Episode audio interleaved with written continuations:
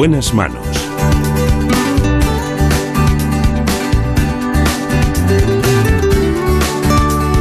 El programa de salud de Onda Cero. Dirige y presenta el doctor Bartolomé Beltrán.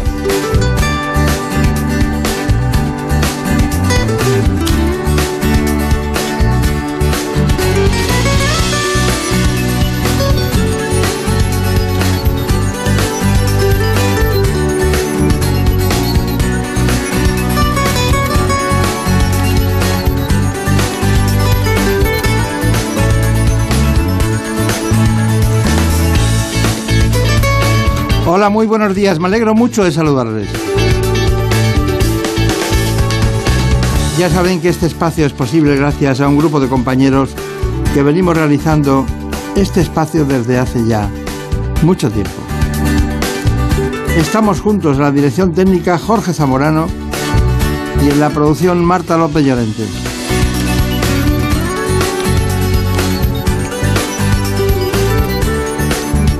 Vamos a empezar con la odontoestomatología. Y es que ahora ya se trabaja con protocolos digitales. Nos acompaña el doctor José Manuel Reus. Con él trataremos un asunto muy importante como es la implantología y rehabilitación oral, siempre trabajando en la Clínica Vilaboa de Madrid. En buenas manos.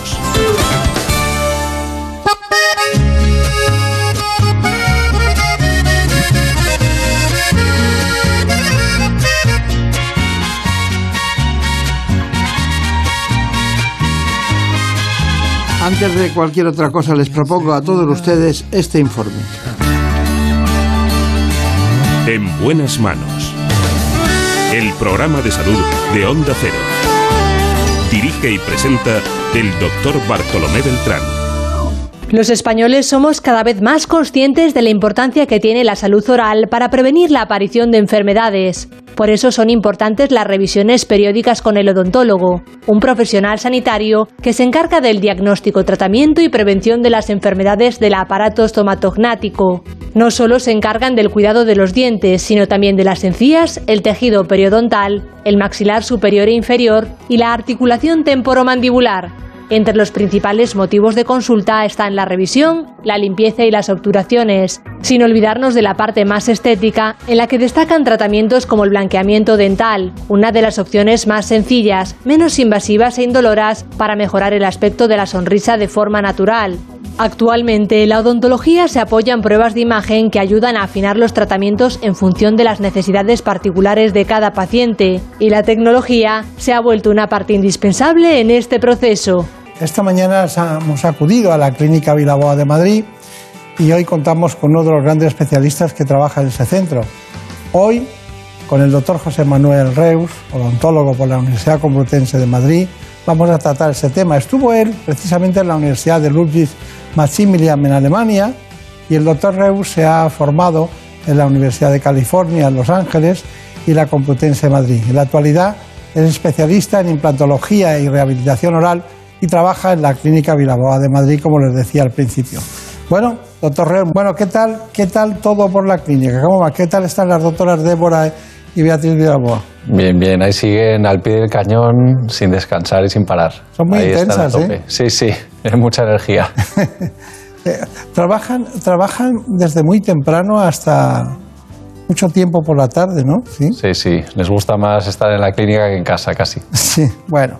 Dígame una cosa. Eh, ¿Cuáles son las causas más frecuentes de, consulta en la, en, la, en la, clínica? Si, si, podemos memorizarlas. Bien, bueno, mm, nuestra clínica es una clínica multidisciplinar en la que atendemos a todo tipo de pacientes y quizás eh, podríamos decir que las causas más frecuentes últimamente son las fracturas y el desgaste dental. Es algo que quizás no nos llamaba tanto la atención antes, pero sí que estamos viendo un aumento muy importante, tanto en desgaste como en problemas de fracturas. ¿Desgaste dental se refiere a, las consecuencias del bruxismo, de, alteraciones del sueño, de gente, desgaste dental por eh, una mala oclusión dental? ¿Por, cuál es el motivo? El desgaste dental, en realidad, sí que tiene mucha relación con el bruxismo, por supuesto, pero eso es eh, solo una forma de desgaste, eh, el desgaste puramente mecánico, mm, del que sufren más o menos la mitad de la población, pero también está el desgaste ácido el desgaste por cepillado, el desgaste. Hay otra serie de factores que influyen, eh, influye muchísimo la dieta, problemas alimenticios, pero mm, más y más porcentaje de la población está sufriendo desgaste. ¿Y las fracturas, accidentes, tráfico? Fracturas, mm, más bien, más que por eventos traumáticos, eh, por traumatismos más importantes. Ah, ¿Se refiere a las de osteoporosis y esos casos? ¿o qué? Mm, más bien fracturas dentales por eh, dientes que están muy restaurados, que han sido tratados numerosas veces, dientes endodonciados, eh, o pacientes que, por otro lado, no están acostumbrados a acudir al dentista y que mm, solo acuden cuando tienen realmente un problema, pues vienen ya con un diente directamente roto. Ya. Bueno, eh, ¿se, puede, ¿se puede, ustedes pueden mejorar la estética de la sonrisa? Sí, desde luego que eh, Clínica Vilaboa eh, es conocida principalmente por su especialidad en odontología estética, pero para nosotros lo más importante, la clave, desde luego, es hacer un buen diagnóstico. El diagnóstico es lo mejor que le podemos ofrecer al paciente. Para mejorar su estética, para mejorar su función, lo que queremos es hacer un análisis integral de lo que necesita. Un buen diagnóstico es la clave que nos hace no perdernos. Luego podemos hacer un plan de tratamiento y la consecuencia no quiero decir secundaria, pero casi, es que al final se mejore la estética. Pero desde luego que no podemos encarrilar a todos los pacientes hacia blanqueamiento, hacia carillas, hacia ortodoncia, sino que hay que hacer un diagnóstico integral y con eso podemos encaminar la estética. Yo les he visto trabajar y a mí me parece que la medicina, dice, el arte de la medicina, hay algunas especialidades que precisamente permiten la variabilidad de que cada caso sea diferente. Es decir, eh, un paciente, pero claro, resulta que tiene los tres incisivos mal, o que tiene un implante anterior en la zona izquierda, los molares, que, tiene, no sé, que hay cosas que, ¿cómo hacemos esto? Entonces, el cambio en un lugar de, lo que es la arcada dental le hace cambiar todo el proceso y todo el procedimiento terapéutico, ¿no? Sí, así es. Es decir, mm, hay un montón de eh, factores que tener en cuenta factores de la posición del diente, la calidad, el tipo de dentición, los problemas funcionales que pueda tener el paciente y al final eh, todo hay que encaminarlo en función de ese diagnóstico y ese plan de tratamiento un poco integral. Claro. Ah, ¿Por qué hablan ustedes de odontología de precisión? ¿Es que no son todas precisas o qué? Bueno, la verdad es que es un término que hemos acuñado recientemente y para nosotros significa aplicar esos protocolos de máxima calidad, de excelencia en los tratamientos, incorporando las nuevas tecnologías. Precisión porque lo que buscamos es hacer una hoja de ruta, un plan de tratamiento después de haber hecho ese diagnóstico y acercarnos lo máximo posible a ese resultado final. Es como si un arquitecto traza eh, un render en tres dimensiones con toda la información posible el plan para hacer una casa y no se desvía ni en un enchufe ni en un detalle de una puerta. Lo que intentamos nosotros es trazar en eh, nuestro plan de tratamiento a dónde queremos llegar y llegar incluso a visualizarlo con las herramientas digitales que tenemos. Por eso hablamos de tanta precisión. Y al incorporar esas nuevas tecnologías, intentamos que no solo dependa de las manos del operador, sino que sea muy precisamente dirigido por protocolos con margen de error muy pequeño. ¿Y, qué dónde ha aprendido más usted? ¿En Utah, en Nueva York? ¿En qué, en qué sitio? en la India, en cualquier sitio. Pues, hombre, para mí... ¿En la India que fue un tema de una ONG o algo así? Sí, un voluntariado que hice hace unos años que fue, que fue maravilloso. Pues, hombre, yo creo que em, las escuelas de odontología en España hoy en día están a un nivel altísimo.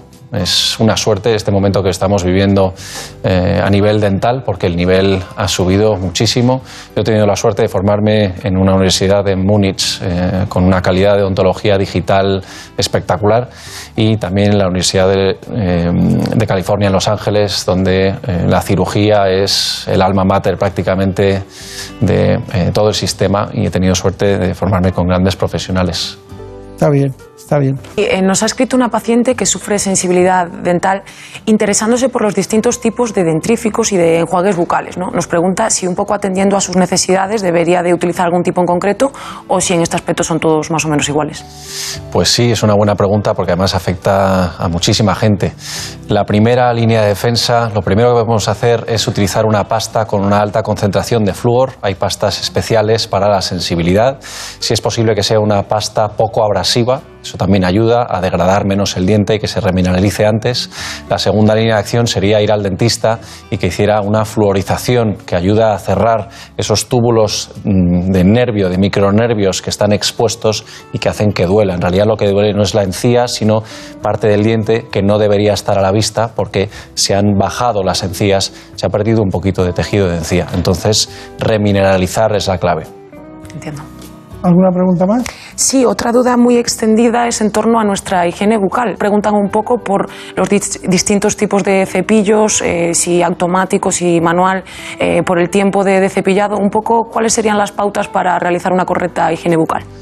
Pues yo siempre digo que el tiempo que hay que dedicarle al cepillado es aproximadamente lo que dura una canción normal, es decir, cuatro minutos tranquilamente. El cepillo manual funciona perfectamente. El cepillo eléctrico ayuda a tener un poquito más de quizás motivación y control. También hay cepillos eléctricos que ayudan a medir la presión para que no demos demasiada fuerza al cepillar pero en definitiva es esencial tener una higiene bucal buena dos, tres veces al día idealmente y ya sea cepillo manual o cepillo eléctrico eh, no es tan importante. Está bien. Bueno, vamos a, la profundidad de su trabajo diario, ¿no? Eh, es increíble, pero eh, la curiosidad está en decir todo lo que ha contado, los elementos que utiliza para la estomatología de precisión. Estamos hablando de pruebas de imagen. Allí estuvo Brenda Hermida y vamos a matizarlo todo. Vamos allá. Hoy hemos querido visitar la clínica Vilaboa para enseñarles de primera mano la importancia de los protocolos digitales en la odontología. El doctor Reus nos cuenta los detalles de todo el procedimiento. Los protocolos digitales en odontología empiezan por la radiología. Hacemos un escáner con una calidad eh, muy elevada y con un nivel de radiación muy bajo, gracias a que es una máquina con una tecnología digital. Obtenemos esa información para llevar a cabo un diagnóstico y un plan de tratamiento, ya no solo en cirugía, sino en ortodoncia, endodoncia etcétera. La siguiente herramienta que quiero compartir con vosotros es el escáner intraoral. Esta cámara digital sustituye al famoso eh, molde de alginato, esa pasta de impresiones que se ponía en la boca, que cada vez se utiliza menos ya que esto nos otorga una mucha mayor precisión, una mayor calidad de imagen y nos permite incluso ver la posición actual en tres dimensiones con el paciente y compararla con una simulación de cómo quedaría, en este caso, por ejemplo, tras un tratamiento de ortodoncia. Se puede ver que el paciente tiene un apiñamiento y esta máquina nos permite simular ese movimiento de forma que podemos ver el resultado final posible antes de haber empezado el tratamiento. Por último tenemos la máquina fresadora, la máquina que nos produce prótesis individualizadas y que está aquí en clínica. Esto desde siempre se ha hecho en el laboratorio y gracias a esta máquina podemos producir prótesis a través del escáner intraoral y las generamos en un periodo de media hora, una hora lo sumo, con lo cual podemos producir una prótesis definitiva que se coloca en boca al paciente en el mismo momento, por no decir en la misma cita. Doctor Reus, ¿qué le parece? Bueno, yo creo que todas ¿Qué resaltaría, estas... ¿Qué resaltaría todo esto?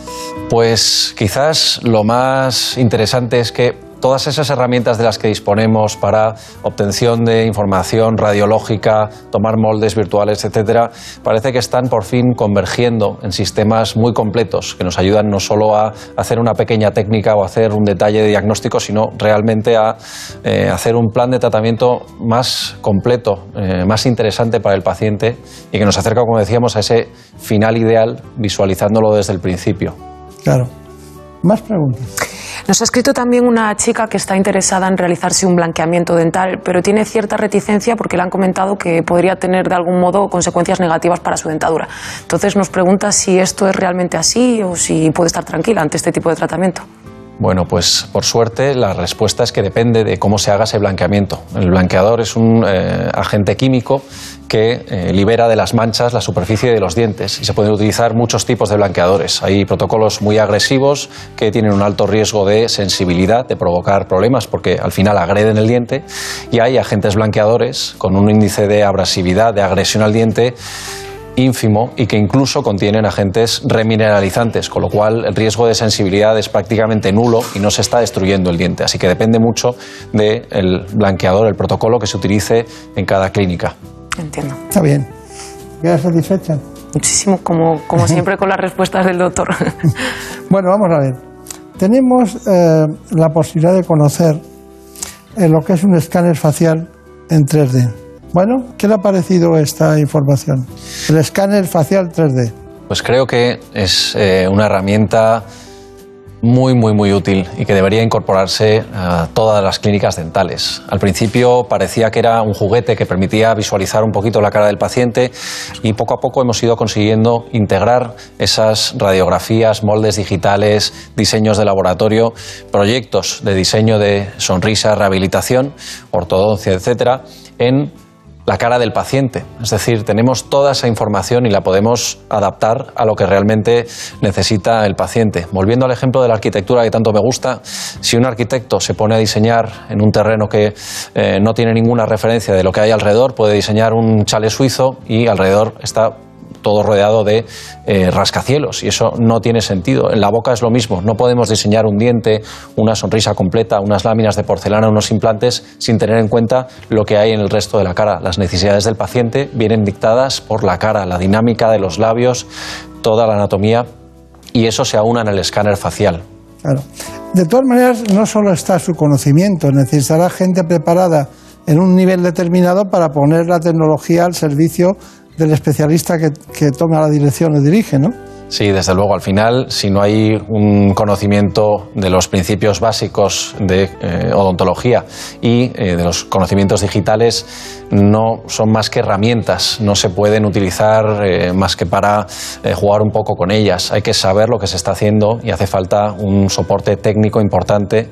Trabajamos con ingenieros, ya no trabajamos solo con técnicos y artesanos que diseñaban dientes, sino con gente con un conocimiento informático muy alto. Está bien, está bien. Bueno, eh, le voy a plantear un asunto. Eh, usted pone un implante determinado. Eh, lo lógico es que durante un periodo de tiempo, cada cierto tiempo, se revisen. ¿Usted no cree que la gente se abandone en eso?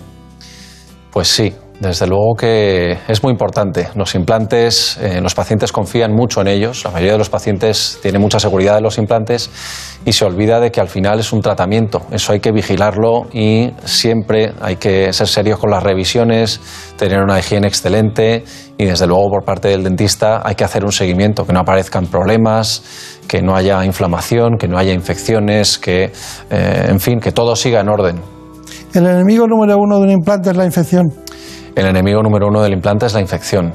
Más de la mitad eh, de los implantes tienen riesgo de desarrollar algún tipo de problemas de las encías, problemas de los huesos, de desmoronamiento de ese eh, cimiento de soporte que es la anatomía del paciente. Por eso hay que tener tan buena higiene y acudir al seguimiento en la clínica. Está bien.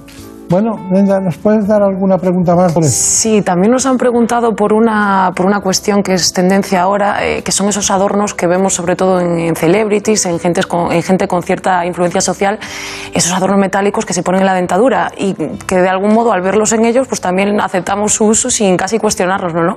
Pero ¿es recomendable o puede tener ciertos riesgos esta práctica?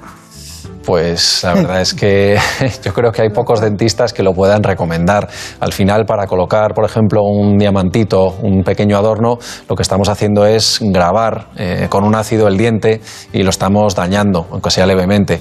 El extremo es los grills, esos dientes de oro, esas fundas de oro para los cuales hay que tallar los dientes y eso es, es terrorífico. Eso, desde luego que eh, para gustos colores, pero eh, desde luego yo no lo recomendaría iberoamericanos que los utilizan como una, una demostración de tribu o tal, de ostentación, de poder, ¿no?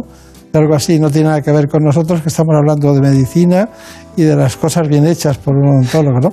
Así que muy bien la pregunta, pero es una pregunta que nos, nos llama mucho la atención, ¿no? Pero bueno, en este tiempo de la historia.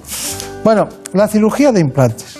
A mí me interesa mucho la cirugía de implantes porque uno tiene la sensación, creo yo, que cuando se está poniendo un implante, eh, bueno, hay unos tornos, unos elementos, como, como la base del cerebro es tan cerca, aunque haya esos centímetros que hay, son unos centímetros que hay que ir con mucha métrica, con mucha imagen, eh, con, con, elementos guía para no llegar a un sitio y otro, y ustedes los utilizan, pero la gente de entrada oye un ruido que están perforando algo, ¿no? O por lo menos era así.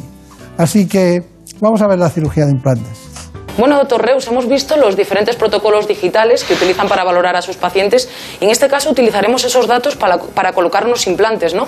Pero no es lo único para lo que utilizan esta tecnología, ¿verdad? Sí, exacto. Es decir, esas herramientas digitales nos sirven ya no solo para planificar y ejecutar una cirugía de implantes, sino también en el ámbito de la ortodoncia, prótesis, estética, fabricación de dentaduras, etcétera. Todos esos protocolos sirven para todas las disciplinas de odontología. Así que si queréis, vamos a verlo. Como veis, vamos a empezar la intervención y hemos producido esta férula que la ha generado una impresora 3D, está individualizada para el caso de Jaime y a través de estos pequeños orificios, de estos microagujeros, vamos a hacer la intervención, es decir, no necesitamos abrir la encía, destapar el hueso como se ha hecho tradicionalmente, sino que operamos con un nivel de precisión mucho más elevado y dirigido por todo el plan virtual que hemos generado con todas esas herramientas digitales. Una vez colocada la férula, empezamos la preparación para la colocación de los implantes, de forma que no tenemos que improvisar, no vamos a ciegas y vamos viendo dónde está la anatomía del hueso, dónde está la encía, sino que ya todo lo tenemos diseñado de antemano, ese plan virtual ideal. Estamos terminando la preparación de la colocación. Una vez que hemos colocado los implantes, vamos a proceder a colocar la prótesis provisional.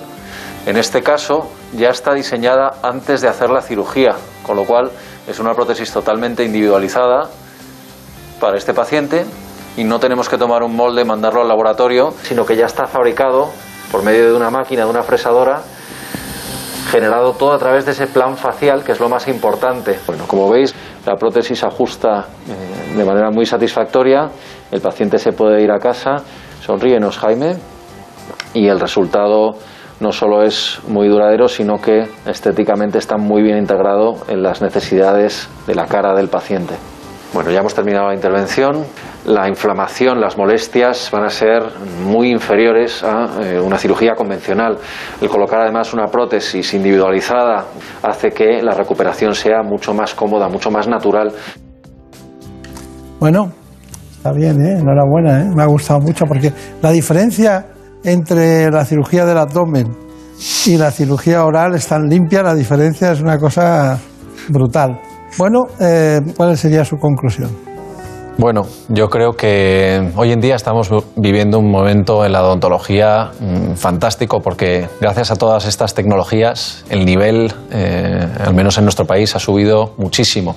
Tenemos acceso a la fabricación de coronas, puentes, dentaduras, prótesis o implantes con una precisión muy, muy elevada y eh, además con todas estas herramientas de diagnóstico que, que hemos estado viendo, podemos visualizar dónde podemos acabar y acercarnos con muchísima precisión. No vamos a tener que ir improvisando, abriendo la encía y ver que nos encontramos, empezando la ortodoncia y viendo cómo responde, sino que vamos encaminados, nos ceñimos a esa eh, hoja de ruta y en general el resultado se parece muchísimo a lo que le podemos enseñar virtualmente al paciente y eso para nosotros es una gran satisfacción. Está bien, está bien. Bueno, yo quería decirles a todos ustedes que antes de acabar el programa tengo el recuerdo de J. Watson en su libro Pasión por el DNA dice que para ser un gran especialista hay que fijarse en los grandes, en los grandes eh, creadores y los hombres que son más importantes para aprender de ellos. Luego no hay que tener miedo ante la posibilidad de correr riesgos. Es importante tener a alguien que nos apoye y que nos respalde y finalmente disfrutar trabajando porque no podéis hacer algo que no os guste. Y eso es lo que hace cada día el doctor, el doctor Reus. Muchas gracias por estar con nosotros. Recuerdo a las directoras de la clínica, tanto Débora como Beatriz Viraba. Muchas gracias. Muchas gracias.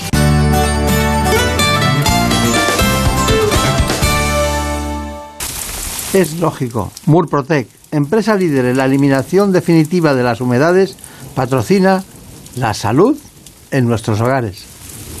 ¿Conoces la relación entre cuidar de tu hogar y cuidar de ti? En Murprotec sabemos que cuando eliminamos las humedades de forma definitiva de tu hogar estamos cuidando de ti y de tu familia. Una vivienda libre de humedades es sana y segura. Llámanos al 930 1130 o accede en murprotec.es. Cuidando de tu hogar, cuidamos de ti.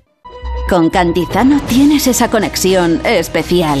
Algunos lo llaman complicidad, feeling, buenas vibraciones. Buenos días, Jaime, que me alegro de oírte.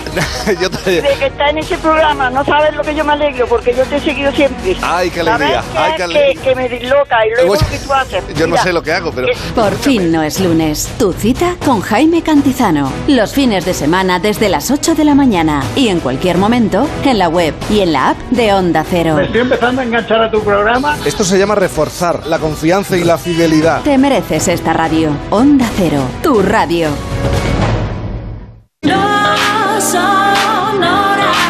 No Sonoras, el programa para los que viven la noche, con José Luis Salas. Dándolo absolutamente todo. Anda que no vamos a conocer qué ocurría antes. Eh, Vamos a viajar a través del tiempo y el espacio. Ultramarinos temático. ¿Qué pedimos esta noche? Llega un instante sublime en el que saludamos a nuestro friki cero. No te quedes dormida, no te quedes dormido. Estás perdiendo. Quién sabe si un buen momento de la noche. No Sonoras, con José Luis Salas. De lunes a miércoles a la una y media de la madrugada. Jueves a las 3 y cuando quieras en la app y en la web de Onda Cero. Te mereces esta radio. Onda Cero, tu radio. No sonoras.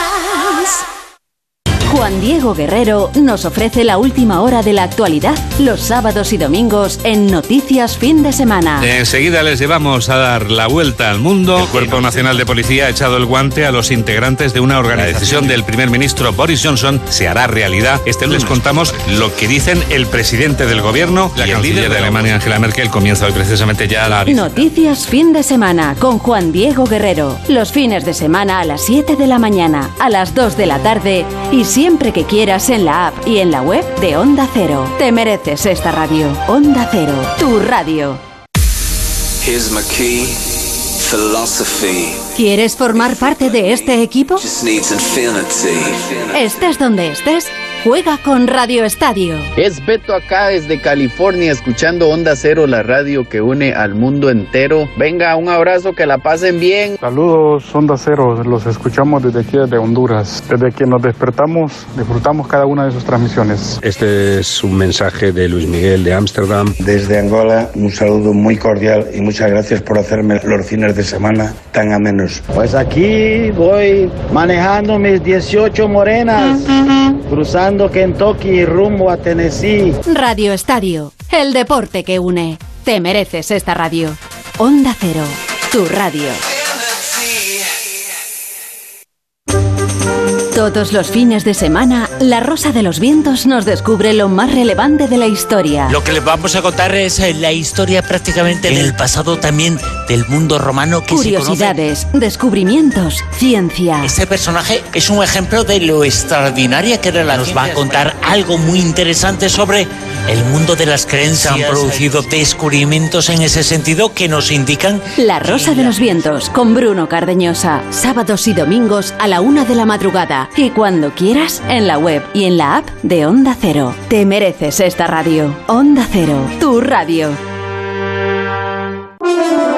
Cada mañana, en más de uno, las entrevistas de Carlos Alsina. ¿Usted cree que se sabe todo sobre el 11 de marzo? Como de habitual en el mundo en el que usted se mueve es que un amigo te regale el 2% de una compañía petrolera valorada en 300 millones. Preguntas directas que marcan la diferencia. ¿Cómo se siente usted en, en esta casa, en este edificio que encarna la soberanía nacional que ustedes desde el independentismo están tratando de neutralizar? De lunes a viernes, desde las 6 de la mañana, Carlos Alsina en Más de Uno. Y en cualquier momento, en la web y en la app de Onda Cero. Te mereces esta radio. Onda Cero, tu radio.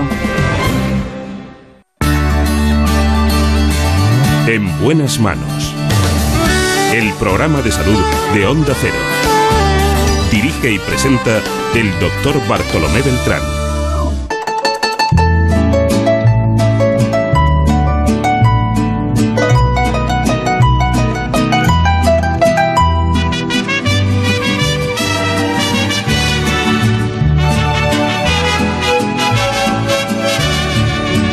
Vamos amarraditos los dos, espumas y terciopelo. Yo con un recrujir de almidón y tú serio y altanero. La gente nos mira con envidia por la Y ahora seguimos con la cirugía general y también del aparato digestivo de la mano del doctor José Manuel Argüello. que no se estila ya más ni mi peinetón ni tu cinturón. Dicen que no se estila, no, no. Trabaja en el Hospital Universitario La Moraleja en Madrid. Yo sé que se estilan tus ojazos y mi orgullo cuando voy de tu brazo por el sol y sin apuro. Nos espera nuestro cochero frente a la iglesia mayor y a trotecito lento recorremos el paseo. Nos situamos en las coordenadas del espacio con este informe. En buenas manos.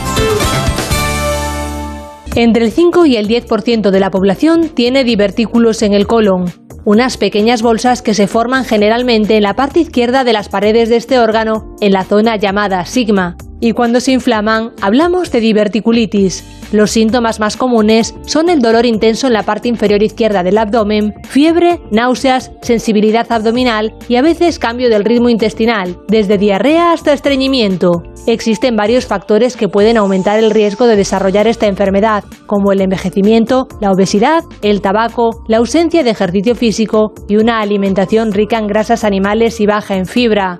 Respecto al tratamiento, la diverticulitis se trata inicialmente con reposo, dieta absoluta, hidratación intravenosa, analgésicos y antibióticos. En los casos en los que haya signos de obstrucción intestinal, el especialista colocará una sonda nasogástrica para descomprimir el intestino. Y en los que se produzca una perforación del divertículo con peritonitis, se forme un acceso o se produce una fístula hacia un órgano vecino, hay que recurrir a la cirugía. Contamos con un gran amigo de este espacio. Además, una persona muy entrañable, es una expresión que se usa mucho, pero a veces es un recurso, pero en este caso no es así. Así que hoy está el doctor Jesús Manuel Argüello, doctor en cirugía por la Universidad Complutense de Madrid, especialidad en cirugía general y del aparato digestivo. Ha estado en las universidades de Ámsterdam, de Middlesex Hospital de Londres, en el St. Mark's Hospital también de Londres y la Universidad de Pittsburgh Medical Center. El doctor Argüello ha trabajado en los hospitales Virgen de la Torre, en el Gregorio Marañón, en el Infanta Leonor, el Rubén Internacional y actualmente en Sanitas La Moraleja. Es jefe de servicio de cirugía general y de aparato digestivo precisamente en el Hospital de La Moraleja. Muy bien, muchas cosas. Bueno, la verdad es que cuanto más años pasan y ya tengo una pila de ellos, más tiempo te da a hacer cosas. La Ya, verdad. ya. Y no sé si es bueno o malo tener tanta... Bueno, ahí ha habido baile, ahí ha habido baile de un lado para otro, ¿no? Hay que moverse para aprender, hay que irse. Londres está bien, ¿no? Para, para... Londres está fenomenal para cirugía colorectal. Es uno de los mejores centros mundiales para aprender. el- los hospitales londinenses tienen una gran tradición y una gran eh, renovación de tecnología. Es de los mejores sitios del mundo para aprender cirugía colorectal. Y Pittsburgh también. Pittsburgh también eh, va un poco a remolque, y no sé si hay algún americano viéndonos que me disculpe, pero va un poco a remolque en cuanto a, a- a técnica quirúrgica frente a los ingleses. Bueno, hace poco yo me di cuenta de que tenía que llamarle porque intervino usted un caso eh, de diverticulitis. Y me llamó mucho la atención, entonces le llamé inmediatamente, tenemos que hacer esto, diverticulitis. Pero, ¿cuál era el caso? Bueno, la verdad es que es un caso curioso en el sentido de que es un eh, paciente joven, en la cuarentena, en los 40 años, cuarentón, si hay, se quiere ser un poco ofensivo, que sufría de diverticulitis de repetición. Es decir, tenía crisis infecciosas de sus divertículos del colon izquierdo. Y es una persona muy activa profesionalmente, joven, deportista, y la verdad es que le tenía amargado, porque le tenía en el hospital día sí, día no, y con dolor continuamente, etcétera, etcétera.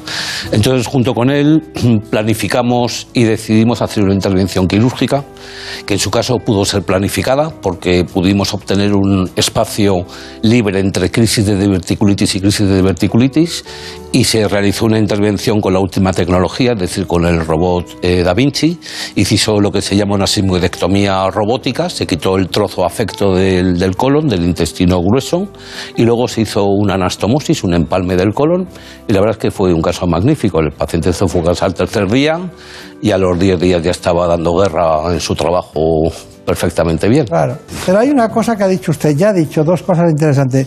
Infecciones de repetición. ¿Las diverticulitis se infectan?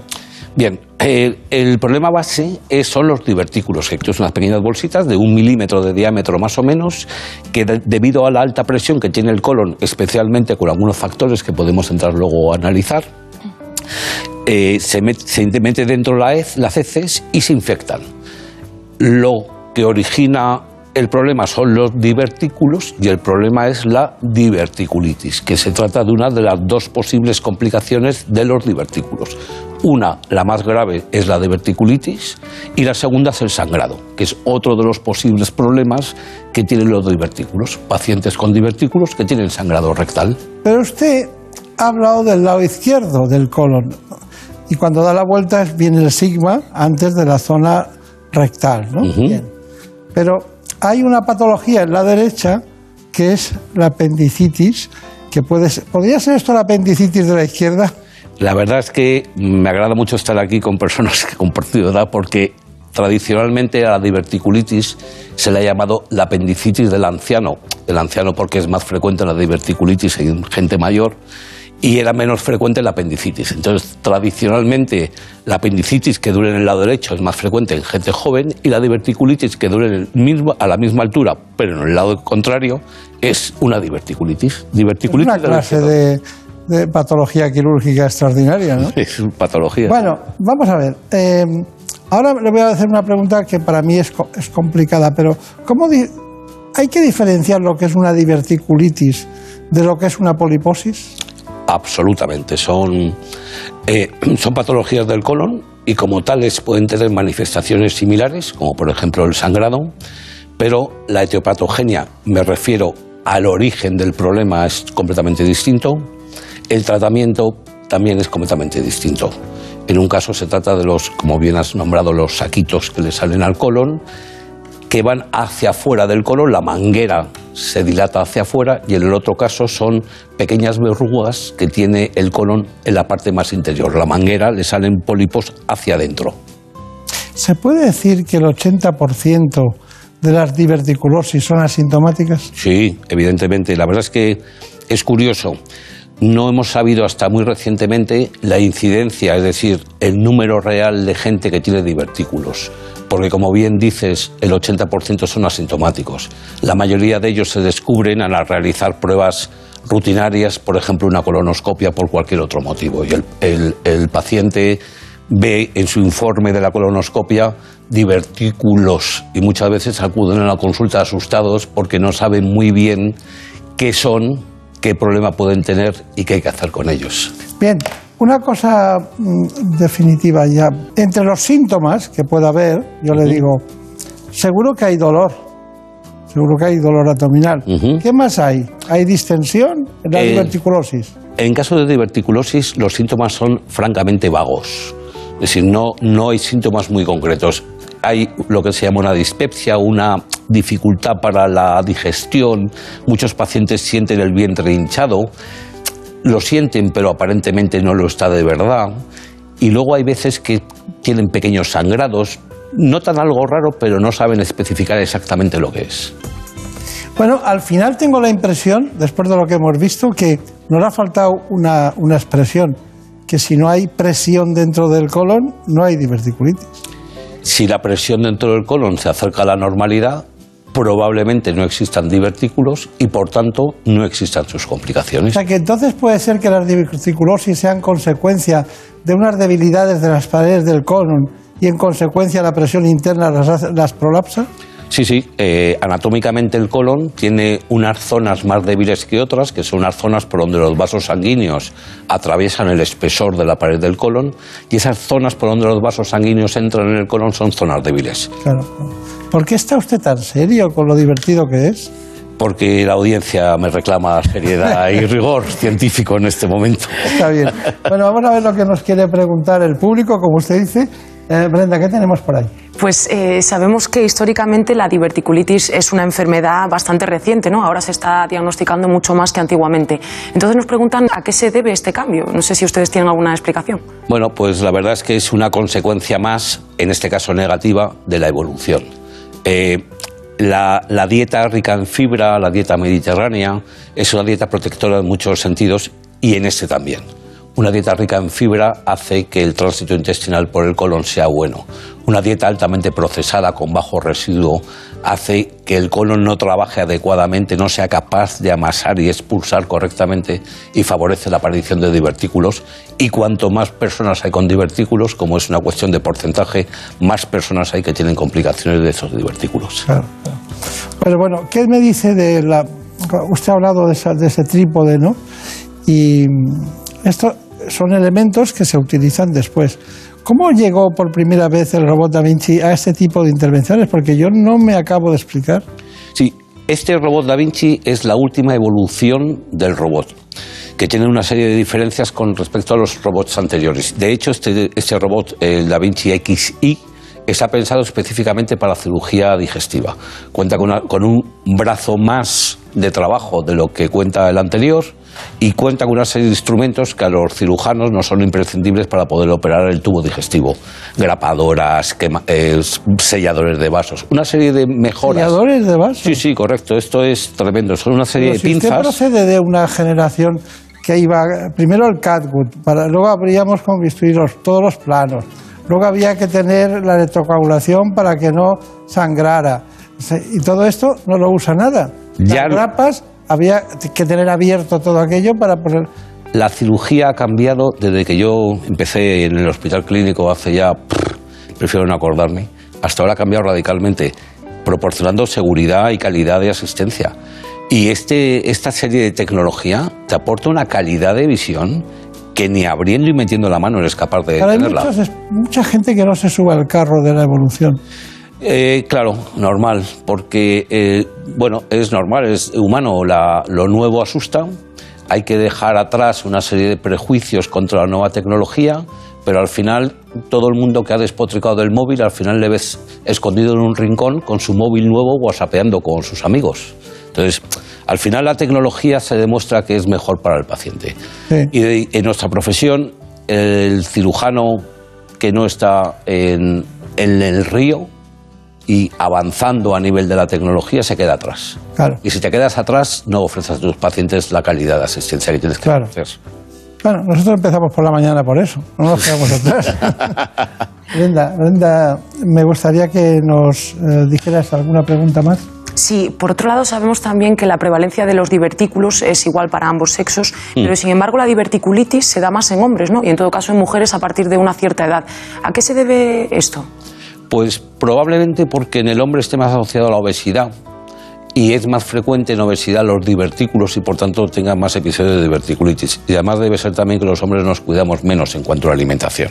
Yo creo que algo de eso debe ser cierto también. Está bien. El- ¿Cuál es su plato preferido? mi plato preferido, eh, la tortilla de patata, española.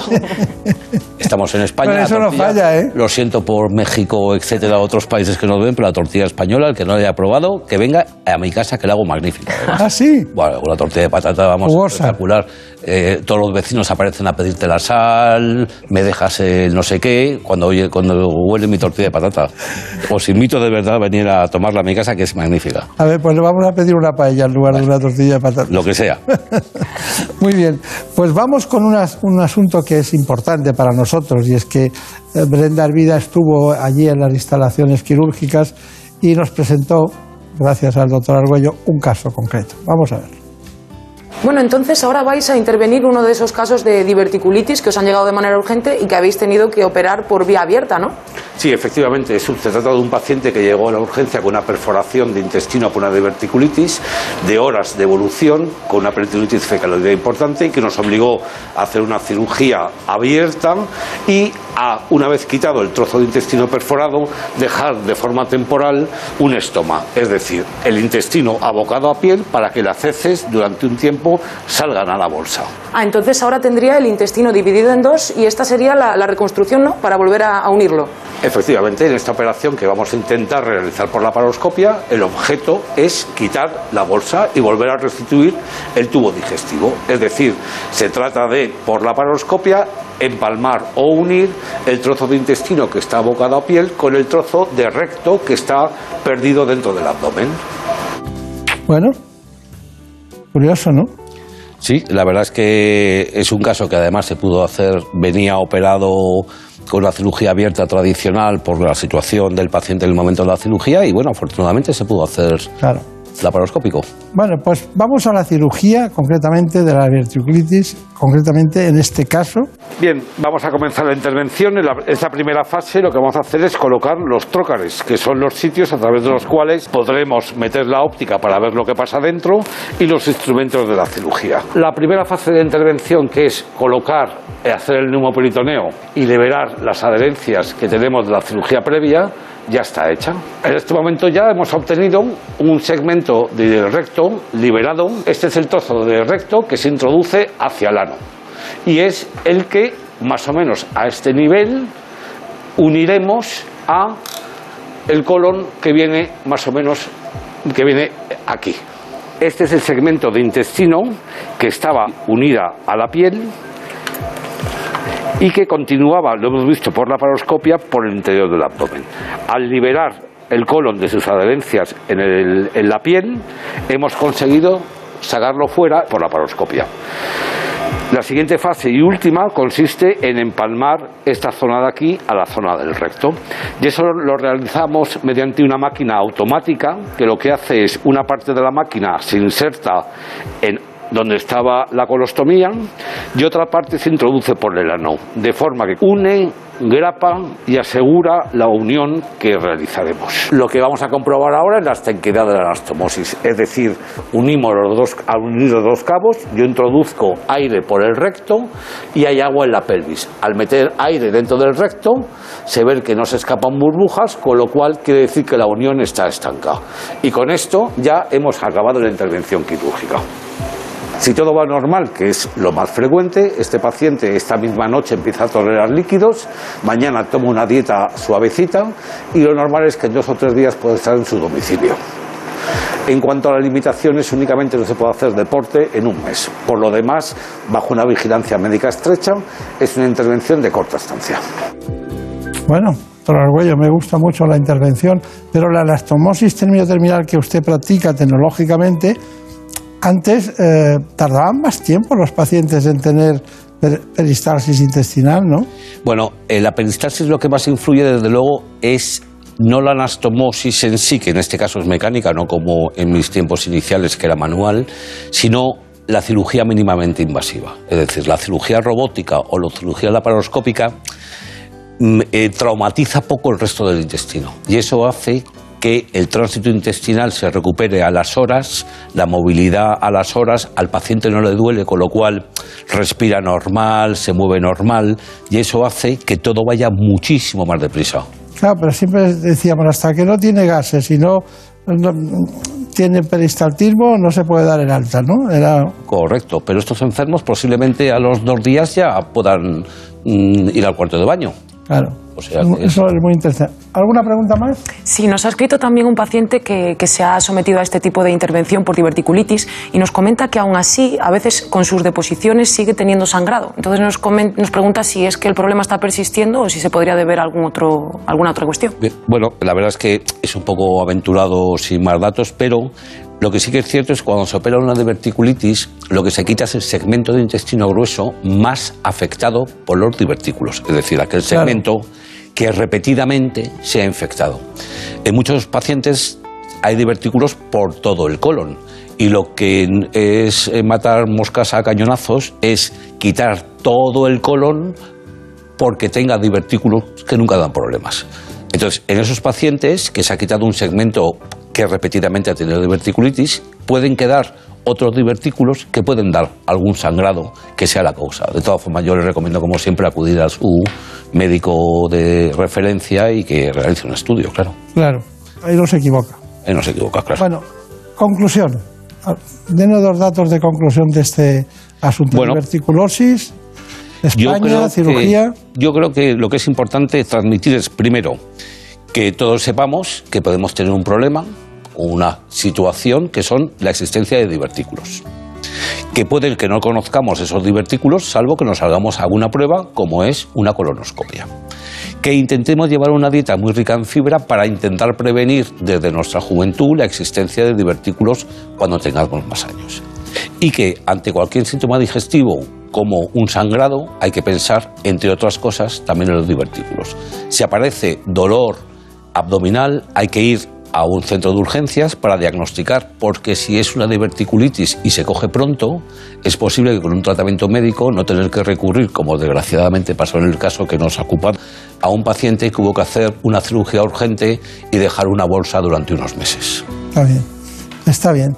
Bueno, han visto ustedes que la tecnología nunca es un fin en sí misma, sino que es un medio para lograr un beneficio sanitario para el paciente.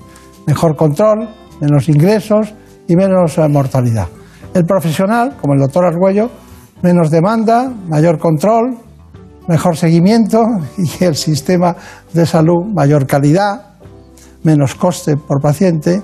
Y por todo eso, por haber aprendido desde el primer día lo que era la cirugía tradicional y hoy la más vanguardista, ha estado con nosotros un gran cirujano y el rey de las tortillas. Muchas gracias. Muchísimas gracias a todos por el programa.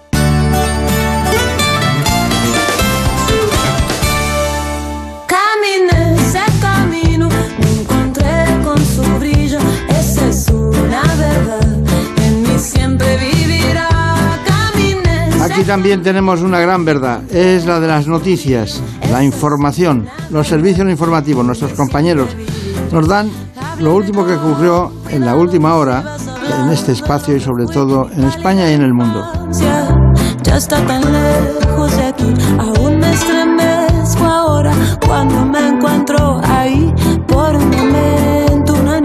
Solo quería ser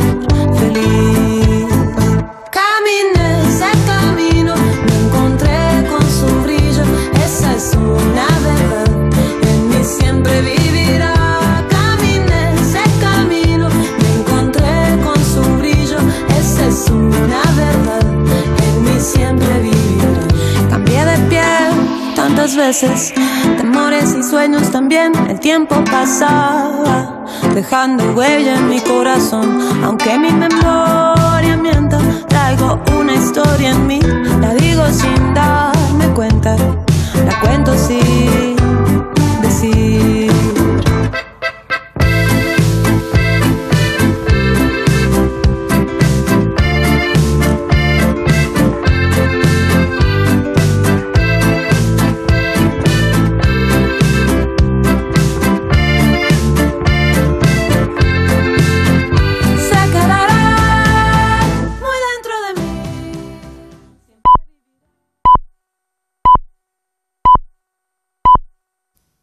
Son las 5, son las 4 en Canarias.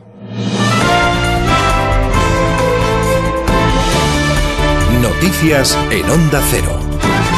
Buenas noches. La Organización Mundial de la Salud informa de que la variante Omicron se ha detectado ya en 89 países y ha alertado de que continúa expandiéndose rápidamente. En este sentido, el organismo indica que la nueva variante tiene una ventaja de crecimiento sustancial sobre la variante Delta, que hasta ahora es la dominante. En cualquier caso, la OMS advierte de que de momento no se tienen los datos suficientes para saber si el rápido crecimiento se debe a una mayor transmisibilidad a una mayor capacidad de contagiar a personas vacunadas o a una combinación de ambas cosas. La variante ha disparado unos contagios que no cesan en Europa, donde las medidas restrictivas ya vuelven a implantarse. La medida más severa la toma Países Bajos, que impone un confinamiento estricto hasta el próximo 14 de enero. Corresponsal comunitario Jacobo de Regoyos. Se trata de las medidas más estrictas hasta la fecha en el mundo frente a Omicron. El primer ministro Mark Rutte ha justificado este confinamiento duro en la necesidad de frenar la nueva variante. Tengo el corazón muy pesado para hacer este anuncio y estoy seguro de que muchos de los que nos escuchan se sienten igual. En una sola frase quiero anunciarles que los Países Bajos entran de nuevo en confinamiento. El cierre completo afectará a todos los servicios no esenciales como hoteles, museos, cines, teatros, gimnasios, parques de atracciones, además de institutos e instituciones académicas como colegios y universidades. Las reuniones durante las fiestas deberán limitarse a cuatro personas y fuera de la Nochebuena, Nochevieja y Navidad solo dos personas. El deporte profesional seguirá sin público. Supermercados y farmacias quedan exentos de estas restricciones. Mientras en nuestro país miles de personas han salido a las calles en ciudades como Barcelona o Valencia para manifestarse contra el pasaporte COVID. Recordemos que en Barcelona este certificado es obligatorio para acceder al interior de bares, restaurantes, gimnasios y residencias. Es la cuarta semana de protestas donde una gran parte de los manifestantes rechaza las vacunas y niega la existencia del virus. Consideran que la, medida es propia de una dictadura sanitaria que vulnera los derechos fundamentales. Los mismos motivos en Valencia, lugar donde tenía lugar una cacerolada en la que muchas personas no llevaban mascarillas ni respetaban la distancia de seguridad. Un certificado de vacunación que muchas comunidades están utilizando como medida de contención al virus ante el incremento de los contagios que ya deja en nuestro país una incidencia acumulada de 511 casos por cada 100.000 habitantes. En este contexto, la ministra de Sanidad, Carolina Darias, visitaba la sexta noche para recordar la importancia de mantener las medidas de prevención. En nuestro país tenemos ahora mismo una incidencia acumulada que se ha venido incrementando en las últimas semanas. Es verdad que España, dicho con toda la prudencia, este incremento ha llegado de manera más tardía que en otras cuestiones, en otras latitudes, en este caso del continente europeo. Pero es importante transmitir una llamada, digamos, a la responsabilidad del país y sobre todo a la cultura del cuidado que en ocasiones anteriores nos ha permitido doblar la curva y también tiene que ser capaz de hacerlo en esta nueva ola en la que estamos. De fuera de nuestras fronteras les contamos que David Frost, el negociador británico del Brexit, ha dimitido del gobierno de Boris Johnson por su desacuerdo con las nuevas restricciones impuestas en Reino Unido. Algunas de las medidas impuestas en el país eran la obligatoriedad de llevar mascarillas en el transporte público y las tiendas, así como la introducción de certificados para entrar en grandes eventos y discotecas. En deportes y en fútbol, el Atlético de Madrid no pudo vencer al Sevilla en el Sánchez Pijuán y suma ya tres partidos sin conocer la victoria. Un gol de Ocampos en el minuto 88 puso el 2 a 1 a favor del conjunto local. Simeone, entrenador del Atlético de Madrid, dice estar en un momento complicado y espera que los resultados mejoren. Realidad, yo siempre hablo de la realidad. Eh, es un momento de dificultad donde los resultados no nos están acompañando y tengo la misma ilusión del primer día que llegué. Tengo la tranquilidad absoluta de confiar en la plantilla. Sé que hay que trabajar, sé que hay que recuperar gente y sobre todo la confianza. Y esa confianza se, se recupera a partir de, de que las cosas obviamente se vayan en- encaminando en los próximos partidos. Otros resultados de la jornada, la victoria del Barça al Elche por 3 a 2, el Rayo Vallecano que venció al 2 a 1 al- por 2 a 1 al Alavés y la Real Sociedad que no consiguió ganar en casa y que ha terminado perdiendo 1 a 3 ante el Villarreal. Es todo, más noticias a las 6, las 5 en Canarias y en todo momento ya saben que pueden mantenerse informados en nuestra web ondacero.es. Síguenos por internet en ondacero.es.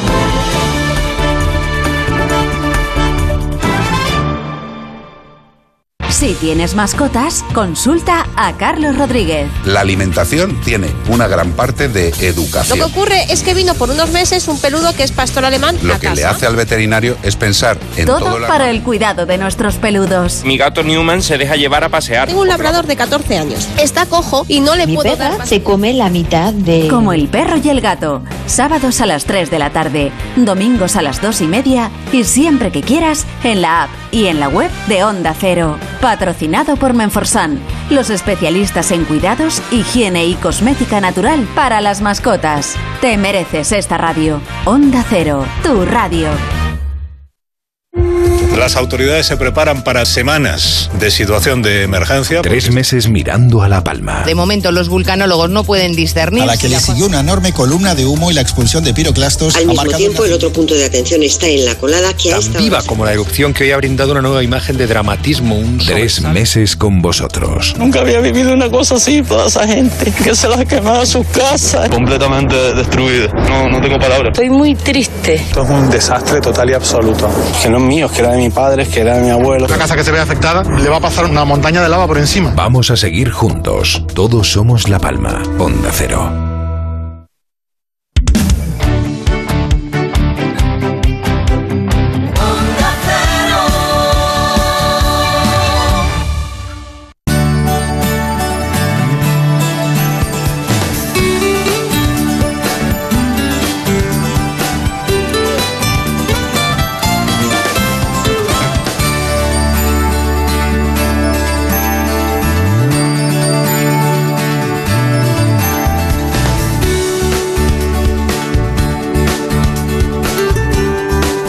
En buenas manos.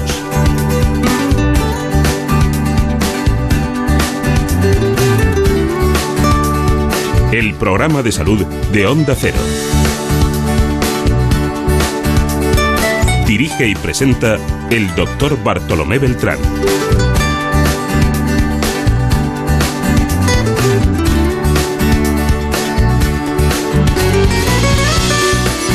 Nos adentramos en el mundo de la oftalmología.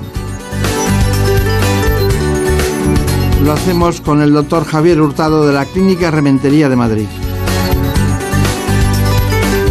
Vamos a hablar de estrabismo.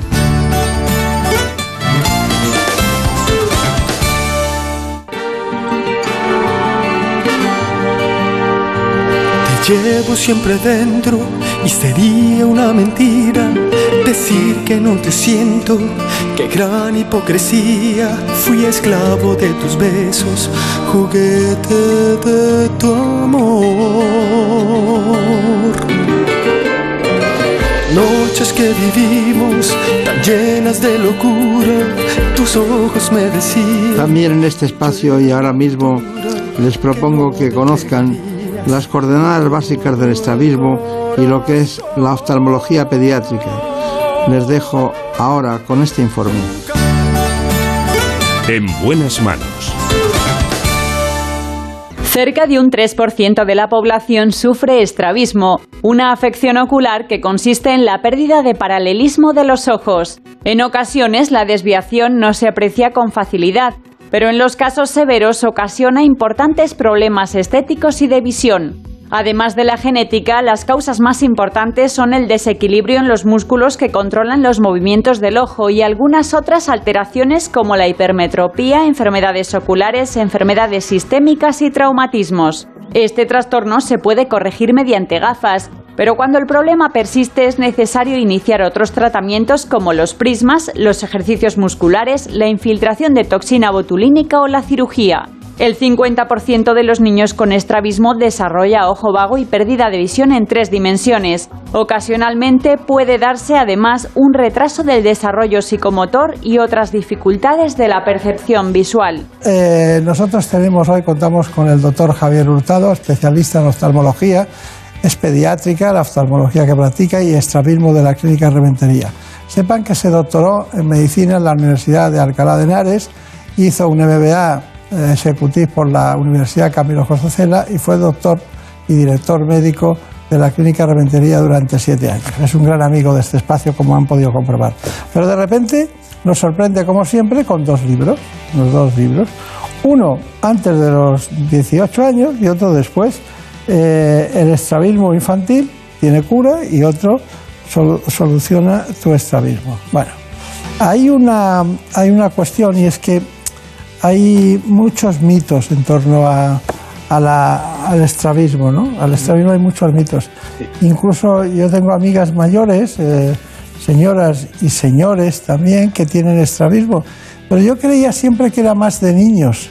Pero no es de niños, es un mito, absolutamente. Eh, un adulto puede eh, corregir perfectamente su estrabismo con alguna de las técnicas que tenemos ahora. El otro día, cuando veía una, a una paciente llegar, le digo, pero digo, en, los siglos en el que estamos, usted no puede tener el ojo así. Digo, venga a solucionarlo, que, tenemos la solución para usted. La gente no tiene por qué acomodarse en un problema que existe solución y que no es de niños, por supuesto que no. Bueno, doctor Rutado, hay una cuestión y es que eh, me gustaría desterrar algunos mitos con eso de o falsas creencias. Por ejemplo, ¿es una operación de niños? No, es una operación de niños, pero también es de adultos. Un adulto puede operarse perfectamente. ¿Y una persona de 80 años eh, no se puede operar porque es mayor o es falso eso? O ese es falso también. Una persona de 80 años puede operarse o con 90 o con 94, porque no tiene por qué tener una preocupación estética. Puede ser que sea algo funcional y que vea doble, por ejemplo. Y ver doble es incomodísimo a los 80, a los 20 o a los 90. ¿Y tiene riesgos? Como todo tiene, porque eh, vivir tiene riesgos. La operación de estrabismo es por fuera del ojo, entonces los riesgos son muy pocos. No, no es como ni siquiera una cirugía de catarata que entramos dentro del ojo. En esto lo que hacemos es tocar los músculos que hay por fuera, con lo cual los riesgos son bajísimos. No digo cero, pero casi. ¿Y la anestesia general tiene muchos riesgos? Pues también es un mito que, bueno, antes, pues las anestesias generales que había antes, pues quizá los tenían. Ahora mismo hay más riesgo eh, de la salida del hospital a casa de que pase algo en un paso de cebra que realmente dentro. Y eso está demostrado, es así. ¿Y se puede quedar peor? A ver, puede, hay una posibilidad siempre de que el ojo quede más desviado de lo que estaba antes. Eh, en, los niños puede ocurrir con más frecuencia porque no podemos ajustarlo. Pero en los adultos, como es con anestesia despierta, o sea, sedada, el paciente se levanta de la camilla en el quirófano y vemos cómo está. O sea, si yo veo que el ojo está desviado mucho, pues digo, túmbese, que ahí mismo se lo soluciono puede quedar peor, pero es muy raro también. ¿Y un, pequeño que lo operen ustedes eh, puede quedar viendo doble? Sí, la visión doble, eh, o sea, cuando uno tiene el ojo torcido, tiene dos estrategias. Una, o ve doble o anula el ojo. La capacidad de anular el ojo, de suprimirlo, la tienen los niños. Entonces, sí que cuando cambiamos la posición del ojo puede haber un tiempo en el que la persona vea doble. Lo normal es que luego mejore, también depende de los casos. ¿Se puede volver a operar? Sí, sí, sí, sí. Yo veo cantidad de pacientes que se han operado a lo mejor tres veces en la infancia y yo los opero con 35 años porque les ha vuelto a salir el estrabismo.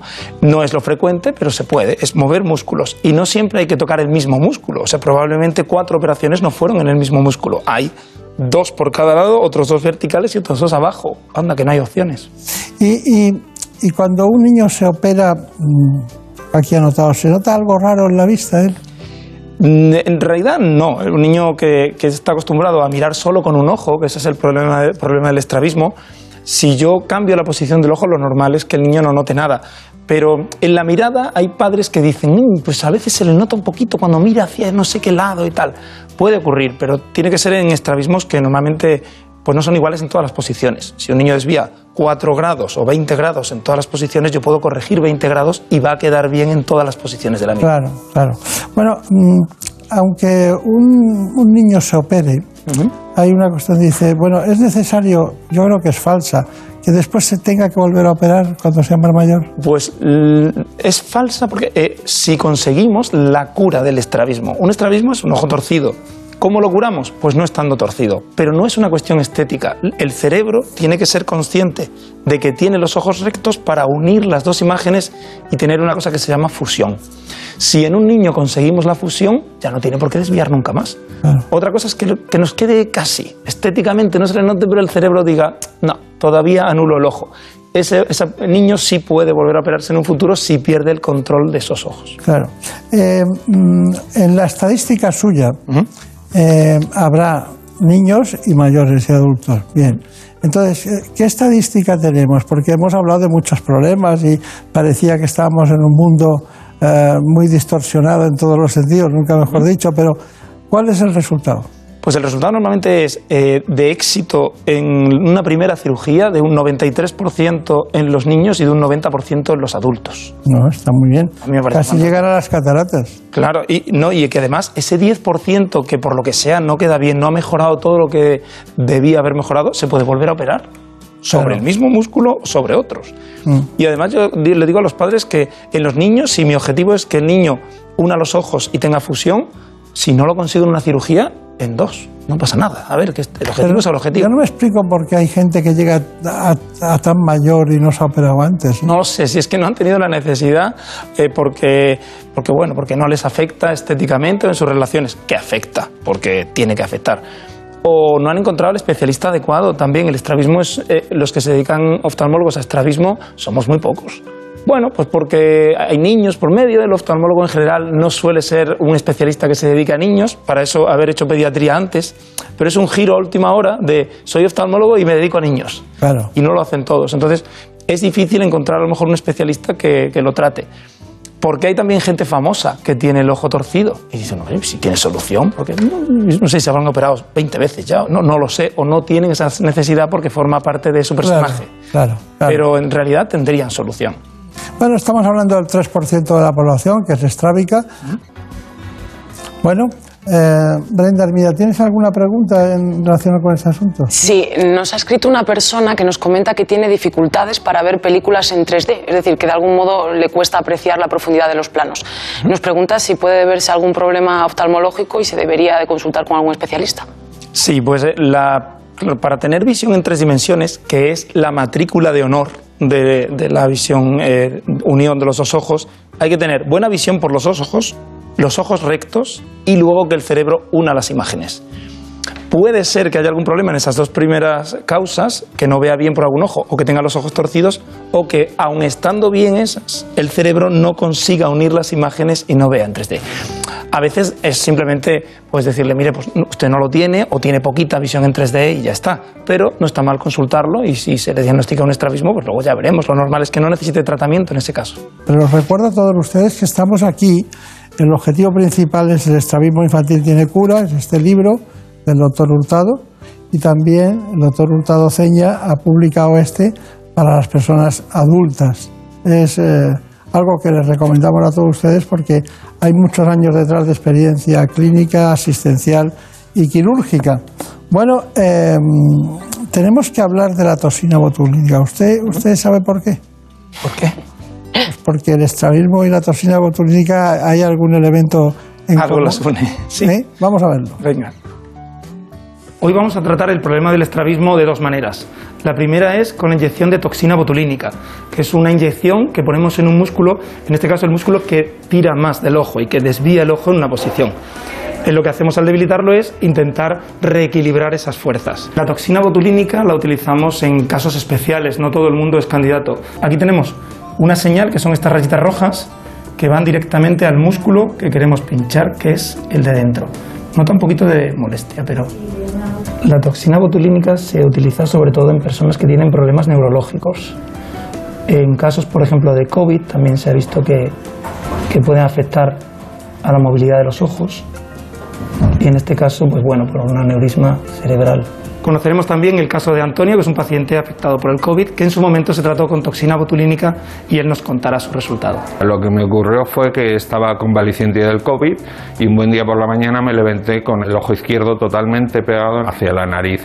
Veía doble, me mareaba, entonces me recomendaron que viniera urgentemente al oftalmólogo y el doctor me dijo que era una secuela del, del coronavirus y que con una inyección de Botox o dos, depende del caso, pues el ojo se corregiría. Y eh, cuando me puse la- el Botox se me corrigió un 80%. Entonces el doctor me dijo que ese 20% pues se, se colocaría solo. Estuve con un parche, no podía conducir, pero ningún dolor ni, ni nada por el estilo. Hasta que a los siete meses pues ya se me corrigió totalmente y, y lo tengo ya superado. Está muy bien, está bien. Bueno, Brenda Armida estuvo en su quirófano y eh, aparte de la toxina botulínica tenemos otra alternativa. Ahora que ya sabemos que la toxina botulínica puede solucionar este problema, vamos a mostrarles también cómo corregir el estrabismo mediante una intervención quirúrgica. El doctor Javier Hurtado nos cuenta todos los detalles. Venga, que empezamos. Lo que ponemos es una anestesia con gotas y luego también otra en forma de gel. Yo quiero acceder al músculo que está ahí debajo. Entonces lo que tengo que hacer primero es abrir una piel que hay aquí, que es la conjuntiva. Lo que estamos es entrando al músculo. ¿vale? Y ahora voy a suturarlo para desinsertarlo de donde está, para echarlo más para atrás o más adelante según nos interese. Una vez aislado el músculo, ya lo tenemos aquí sujeto con dos suturas, no cortamos nada del músculo, yo no lo voy a quitar, solamente lo voy a cambiar de posición. Pero claro, necesito tenerlo suelto. Ahora lo que hacemos es, pues vamos a colocar el músculo 6 milímetros más atrás de donde estaba. Eso se hace de acuerdo a, la- a lo que desvía eh, la persona del ojo y si es hacia afuera, hacia adentro, pues eso determina qué músculo es el que vamos a tocar. Al debilitarlo lo que hacemos es reequilibrar esas fuerzas. No lo podemos debilitar poco ni mucho, tiene que ser lo adecuado. Una vez que lo hemos colocado en la nueva posición, pues vamos a ver cómo se ha corregido la posición del, del ojo. Venga, ahora la vamos a levantar. Ya hemos hecho el ajuste del músculo y ahora tenemos que comprobar cómo están los ojos. Venga, Mar, arriba. Entonces todavía, si queremos ver un poquito hacia afuera. Lo que vemos aquí, o sea, yo así estéticamente lo veo fenomenal. Lo que quiero ver ahora es cómo se mueve este ojo cuando yo lo tapo. ¿Veis? Ahora cuando destape, ¿qué ha hecho? Se ha movido un poquito desde fuera hacia adentro. ¿Veis? Ahí, hace ese poquito. Mira aquí. Entonces, este músculo lo tendremos que debilitar un poco más ahora. El de abajo está perfecto, lo voy a cerrar ya. Ahora ella se va a quedar un poquito ahí en, la sala para recuperarse, más o menos durante 20 minutos, no mucho más. Y luego ya se marcha a casa. Lo que va a notar es como si tuviera pelos en el ojo, porque es verdad que ahí hay unos puntos que tardan más o menos 15 días en reabsorberse. Lo que pasa que van a limitar la vida, pues a lo mejor un par de días, que ella se note peor. Luego ya puede recuperar su vida normal a los tres días con el ojo rojo, pero bueno, pues ya podrá ir al gimnasio incluso o estar delante del ordenador ocho horas en la jornada normal. Muy bien. Estás aprendiendo mucho, ¿no? Se hace lo que se puede. Ya veo, ya veo. ¿Alguna pregunta para el doctor Hurtado? Sí, tenemos eh, también a una paciente de 30 años que nos comenta que tiene un gran complejo por su estrabismo. Nos comenta que evita pues, eh, las reuniones sociales, sacarse fotos y bueno, cualquier actividad que pueda exponer de algún modo su problema. ¿no? Entonces nos pregunta si a esta edad, a sus 30 años, todavía es igual de efectivo el tratamiento o, o debería de habérselo hecho antes porque ahora no se va a quedar igual de bien.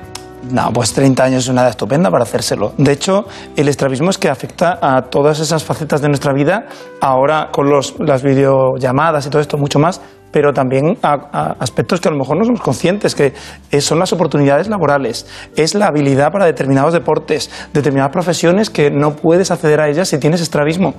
Ah, es que una persona, y a veces cuando escucho comentarios en grupos de Facebook y todo esto, de, porque yo me meto al final en todos los lados, eh, mi vida es desesperante porque es que tengo este problema y me ha...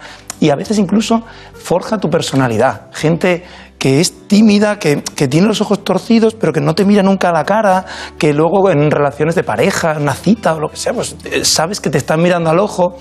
Y luego es que el ojo el- del paciente estrábico te hace sentir un poquito incómodo, porque no sabes a cuál mirar. Entonces estás ahí que no sabes, el, el estrábico se está dando cuenta de que le estás mirando el ojo que no es, es una situación un poquito violenta y la gente lo pasa mal. Entonces, ahora con las mascarillas, pues hablamos de las bolsas, pero es que los ojos están ahí. Es que es mucho peor el problema ahora también. ¿Qué diferencia entre alguien que sea bizco o sea estrábico? Es igual, es lo mismo. A mí es que bizco en general no me gusta porque tiene un tono peyorativo. No, no- pero que Aunque muchas veces tengo, tengo una, una amiga mayor y, y le digo, hombre, la bizquita y tal, y, y no se molesta nada. Si es cariñoso, sí, sí, ya en una relación que ya hay confianza, no hay problema. Pero a mí Pero me- deja de estarlo en ese momento. eh, en el- cuando eh, le cuando dice- le dices eso, no sé, otra hará. cura- otra cura más de las opciones. Bueno, eh, ¿qué problemas te puede causar el estrabismo y que no sabes, que la gente no lo sabe? En general, los Es el título de uno de sus capítulos. Ah, sí, claro, claro, claro, sí. Sí, ahí es- depende. En, en un niño es que uno... eh, hay padres que dicen, yo no he notado nada. Pues no le afecta en nada porque hace una vida normal. Digo, ya, pero está mirando solo con un ojo y el otro no. Y si yo estoy usando siempre, y esto a veces lo hago, la mano derecha y la izquierda no, pues la izquierda no va a funcionar igual. Y en la izquierda no pasa nada, en las manos, pero en los ojos sí. Hay que usar los dos de la misma forma. No se me puede quedar uno vago. Eh, ese problema lo tienen los niños, pero vamos, casi seguro. Y con el parche lo rehabilitamos. Y luego si encima los centramos, pues el niño va a tener los ojos rectos, va a poder hacer actividades físicas con más precisión, mejor, no sé, mejor, va a aprender mejor. ¿Más preguntas? Sí, una cuestión que también preocupa y mucho es eh, cuánto tiempo se tarda después de una intervención de este tipo en poder recuperar una vida normal, es decir, en poder volver al trabajo, al colegio, conducir. Al colegio normalmente bueno, los niños a los dos o tres días están, pero va a tener el ojo rojo, no pasa nada. Eh, no, el niño no manifiesta casi síntomas. Los adultos somos más, eh, más tiquismiquis, más, eh, nos quejamos más. Ocho horas delante de un ordenador, pues a lo mejor cinco días después, venga, de la operación. Gimnasio, una semana. Eh, más o menos bien, los dos o tres primeros días es molesto, para que Ya, engañar. ya, ya. Es que es así, pero Y- una vida normal una semana. Claro, pero se puede ser estrábico y tener problemas de refracción, ¿no? Sí, sí, se asocian frecuentemente. Entonces hay alguien que es estrábico y utiliza lentes de contacto. ¿Cuándo las puede volver a utilizar? Normalmente cuando el ojo esté blanco y ahí a lo mejor un pelín más de una semana, 15 días. 15 días ya pueden usar lentillas sin problema. Está bien. Tengo una pregunta. Dice, mi hijo tiene ocho meses y le han puesto gafas. ¿No es demasiado pequeño? Sí, sí, sí, sí, es pequeñito, claro. Lo que ocurre es que a veces si un niño necesita unas gafas porque tiene una graduación inadecuada, da igual a la edad que se lo pongamos, cuando lo tenga, cuando lo descubramos. Muchos padres hoy en día me tropiezo con, con ese problema eh, frecuentemente, ¿no, padres? El niño sabemos que es un, un bien escaso y hay que sobreprotegerlo. Y esa sobreprotección a veces lleva a tomar decisiones que no son las me- las mejores. O sea, si, si un especialista te dice que necesita gafas con ocho meses, que necesita operarse con seis años, pues yo haría caso. Aunque dentro como padre diga, no me gustaría que operasen a mi hijo, no me gusta. Voy a buscar otra opción más suave, una terapia visual, que yo la utilizo muchísimo, como una especie de rehabilitación, o prismas o lo que sea. Si es para cirugía y te lo ha dicho un especialista, pide una segunda opinión, pero lo más normal es que acabes teniendo que operar a tu hijo. Y hay que revisar constantemente a todos los niños sobre su visión. No es necesario totalmente, pero es verdad que a los cuatro años conviene que los veamos. Y una vez vistos a los cuatro años ya luego dices si va a tener ojo vago, si tiene estrabismo o no. Si un niño tuerce los ojos, al principio, los primeros meses puede ser normal. Bueno, no pasa nada, con tres o cuatro meses, poquito. Pero como tuerza mucho o tenga antecedentes familiares, yo lo vería en el momento. ¿Vale? Está bien. Bueno, Elena Fernández Puyol ha preparado un, informe en relación con las revisiones oftalmológicas en niños. A los niños normalmente hay que llevarlos al oftalmólogo más o menos a los cuatro años de edad. Es una edad suficiente como para que colaboren, para ver las letras, los dibujos y poder averiguar perfectamente la visión que tienen. Podemos hacer la mayor parte de las pruebas y no, no hay ningún problema para sacar toda la información que necesitamos. En una primera visita oftalmológica a un niño, lo que hacemos principalmente es ver la visión, o sea, que nos diga cuántas letras o dibujos es capaz de ver, y luego ver todo el ojo desde el, desde el principio hasta el final, es decir, desde la parte de delante hasta el fondo de ojo. Va a ser necesaria una dilatación de la pupila, que eso es un poquito incómodo porque el niño no va a ver bien, pero es esencial para saber qué graduación es la que tiene. Normalmente las revisiones a partir de la primera las establece el oftalmólogo. Los miopes, mi recomendación es verlos de forma anual, porque la miopía en los niños va aumentando. En la hipermetropía ocurre lo contrario, que la va disminuyendo, con lo cual cada año está mejor. Este niño puede revisarse cada dos años tranquilamente y no pasa nada. Quizá dejar pasar un periodo mayor de cuatro años o cinco sin ver a un niño me parece demasiado. Muy bien. Eh, está claro que no es solo una operación estética. No, es una, es una operación o es una solución funcional. Queremos que el niño mejore su función, que una los dos ojos, que cooperen los dos, que vea en 3D. No es solo la estética, la que también. La estética, lógicamente, va a mejorar con Claro. el tratamiento. Está bien, está bien. Bueno, ¿alguna pregunta más? Sí, también nos han preguntado por esas otras opciones que usted ha comentado de, de rehabilitación, un poco de terapia, bien como prevención o bien como tener que, como poder evitar una cirugía. No sé ustedes cómo las utilizan. Claro, el- la terapia visual está, bueno, no todos los oftalmólogos digamos que apoyan, no apoyan, ¿no? Es un tratamiento que depende del optometrista. Yo lo que hago es mandarla a todos los niños que opero, pero porque entiendo que es, un, es una, una cirugía sin una rehabilitación después no, no tiene sentido. Yo puedo enderezar los ojos, pero lo normal es que luego haya que despertar al cerebro. Despertarle para que, que te hemos cambiado las circunstancias que ahora puedes ver con los dos. Y eso lo hacen los optometristas, los oftalmólogos no. En eh, niños también que desvían muy poquito, no están ni para operar ni están perfectos, también van a, hacer terapia visual. Y en general los resultados, bueno, pues ahí varían. A lo mejor el 50% de los niños lo consiguen, pero es un tratamiento, en general, es raro que evite la cirugía si un niño está para cirugía de entrada, pero es un tratamiento muy bueno que yo creo que además potencia el trabajo entre dos profesionales de la salud ocular, el oftalmólogo y el óptico. Y es que ambos aportan a esos casos. Está muy bien eso de cambiar el cerebro. Habría mucha clientela, pero no oftalmológica. Ya, ya, no. Hay cosas que no se pueden cambiar del cerebro, pero bueno. Eso, eso es otro, otro tema. Bueno, ¿cuáles son sus conclusiones? No, no tenemos ninguna prisa, pero conclusiones para que tengamos claro este asunto. Pues eh, que el estrabismo no es, una, no es un problema banal, eh, que en los niños afecta su desarrollo normal, porque el 80% de la información entra por el ojo y esto lo vamos a mejorar, el niño va a ver mejor y va a tener una vida mejor. Eh, que en los adultos se puede operar también, no es solo de niños. Se puede tratar cua- casi cualquier. Venga, voy a decir cualquier estrabismo se puede tratar para que quede más claro para la audiencia y que depende de lo que uno tenga, pues podemos encontrar una solución más acertada o no. Que hay distintas opciones con distintos riesgos, desde no hacer nada, que es una opción que yo cojo cada día, no hacer nada, mira, no te trates, hasta operarle, pasando por gafas, prismas, terapia visual y toxina botulínica, depende de las características de la persona, va a necesitar uno u otro. Algunas están en el libro. A mí el libro me gusta porque es una forma nueva de comunicar y está hecho para pacientes. Pero como pueden ser las redes sociales o puede ser eh, televisión, radio o lo que sea, es una forma más. Pero me parece muy buena y estoy viendo que tiene mucha, mucho beneficio. Más allá de eso, pues que los estrábicos busquen a una persona que lo trate. Claro. No me creo que sea igual, porque el libro está basado en una experiencia asistencial clínica de mucho trabajo. Ha hecho dos, diferenciando las edades, y por eso está usted aquí, porque nos gustó mucho esta disciplina vista, porque no se veía en los libros. ¿no? Sí. Y a mi, a mi amiga le diré, Izquita, tienes ya una solución. ¿no?". Eso es. y ahí está, está explicada. Y es verdad que son dos, dos- es- son dos modelos diferentes, porque al principio pretendía escribir uno.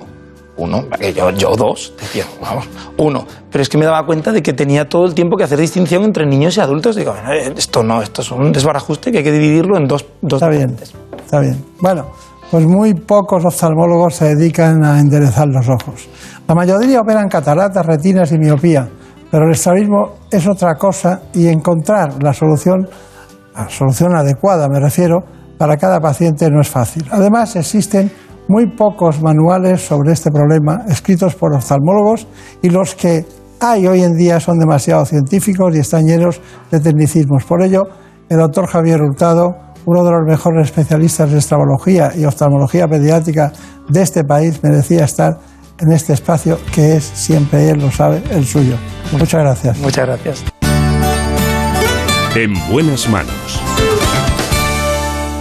¿Conoces la relación entre cuidar de tu hogar y cuidar de ti? En Murprotec sabemos que cuando eliminamos las humedades de forma definitiva de tu hogar estamos cuidando de ti y de tu familia. Una vivienda libre de humedades es sana y segura. Llámanos al 930 1130 o accede en murprotec.es. Cuidando de tu hogar, cuidamos de ti.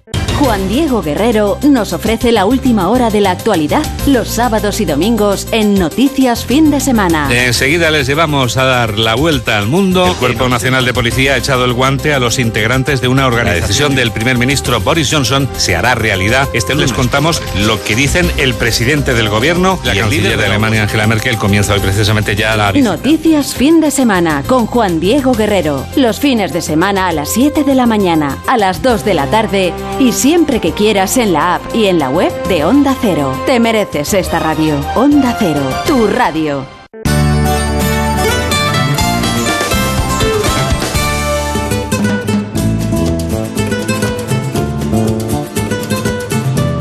Ha llegado el momento de conocer lo que publican nuestros compañeros de La Razón en ese suplemento de A tu Salud. Saludos desde la razón. Aunque la pandemia sigue haciendo estragos con la tasa de contagios de nuevo disparada en nuestro país, esta semana dedicamos nuestra portada a contar por qué los ensayos clínicos resultan fundamentales para los pacientes oncológicos. Y lo hacemos a través de la vivencia de Inma Escriche, una mujer con cáncer de pulmón fase 4 que ha superado todos los pronósticos posibles después de llevar más de 5 años de supervivencia tras su diagnóstico. También contamos la historia de Usoa, una joven de 29 años que sufre retinosis pigmentaria, una enfermedad degenerativa que conduce a la ceguera.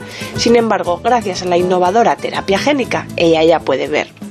En nuestra sección de alimentación contamos los puntos determinantes para disfrutar de las comidas y de las cenas navideñas sin sustos por culpa de las alergias. Y con la ayuda de una enfermera, también explicamos cómo detectar los trastornos de la conducta alimentaria en nuestros hijos, un problema que puede afectar a cualquier edad, pero que aparece con mayor frecuencia durante la adolescencia. Y en nuestra contra entrevistamos al doctor Javier Cabo, miembro de la Comisión Nacional de Cirugía Cardiovascular del Ministerio de Sanidad, quien nos recomienda un chequeo para descartar problemas cardíacos después de haber pasado la COVID-19. Pero como siempre, estos son solo algunos de los contenidos. Encontrarán más información en las páginas del suplemento a tu salud y durante toda la semana en nuestra web www.larazón.es barra salud. Sin más, que pasen una feliz semana y cuídense. En buenas manos.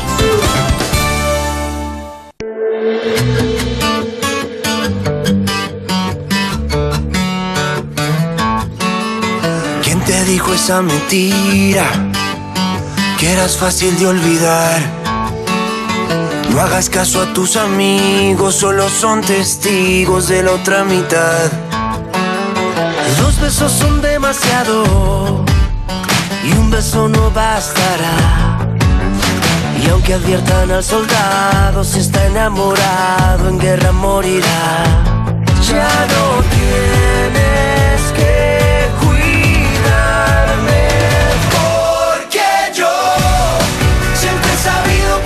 Y ahora pasamos a la cirugía más vanguardista, la de Da Vinci. Lo hacemos de la mano del doctor Javier Romero Otero, urólogo del Hospital de Madrid San Chinarro.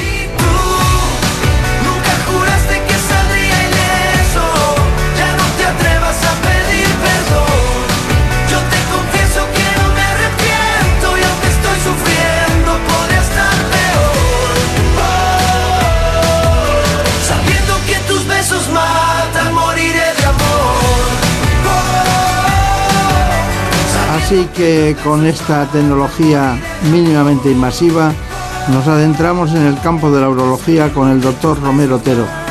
Antes, conozcan ustedes este informe. En buenas manos. El programa de salud de Onda Cero. Dirige y presenta el doctor Bartolomé Beltrán. El robot Da Vinci es el sistema más avanzado para la cirugía robótica mínimamente invasiva que existe en la actualidad. Consta de tres componentes principales, la consola quirúrgica, el carro del paciente y la torre de visión. Con esta tecnología, el cirujano opera a distancia manipulando el sistema robótico desde la consola. A través de ella controla la óptica, los brazos del carro y los instrumentos mediante dos mandos y varios pedales. El sistema robótico Da Vinci tiene diversas aplicaciones en medicina, desde cirugía general, de tórax y otorrino, pasando por ginecología y urología, donde está principalmente indicado para tumores de próstata y vejiga. Sus ventajas son múltiples. Para el paciente se reduce la estancia hospitalaria, el dolor posoperatorio y el riesgo de infección. El último modelo, el Da Vinci XI, ofrece al cirujano una visión hasta 10 veces aumentada del campo operatorio en tres dimensiones, lo que le facilita la intervención al tener una gran precisión y poder llegar a zonas de difícil acceso. Ya son más de 9.000 los pacientes operados gracias a este sistema y más de 170 cirujanos lo han incorporado a su práctica médica. Hoy nos acompaña un miembro del equipo del doctor Romero Otero, que es el doctor concretamente el Ricardo Brime, que bueno, Ricardo Brime me, me- es un apellido, hay muy pocos en el mundo, Brime, ¿no? ¿Qué puede ser? ¿Alemán y de Zamora a la vez? No, no está claro el origen, pero parece que tiene un origen en Zamora y en Asturias, sí. En Zamora, ¿verdad? Asturias y Palencia, Valladolid, por esa zona, ¿no? Sí, sí. Y, y- y- y de origen alemán en el fondo de todo, ¿no? No lo tenemos nada claro. ¿No? Y lo hemos buscado, pero no. Ah, lo han buscado. Sí, sí, pero no, no está nada claro. Yo es el primero que conozco. Bueno, espero que no sea el último. Yo también, yo también.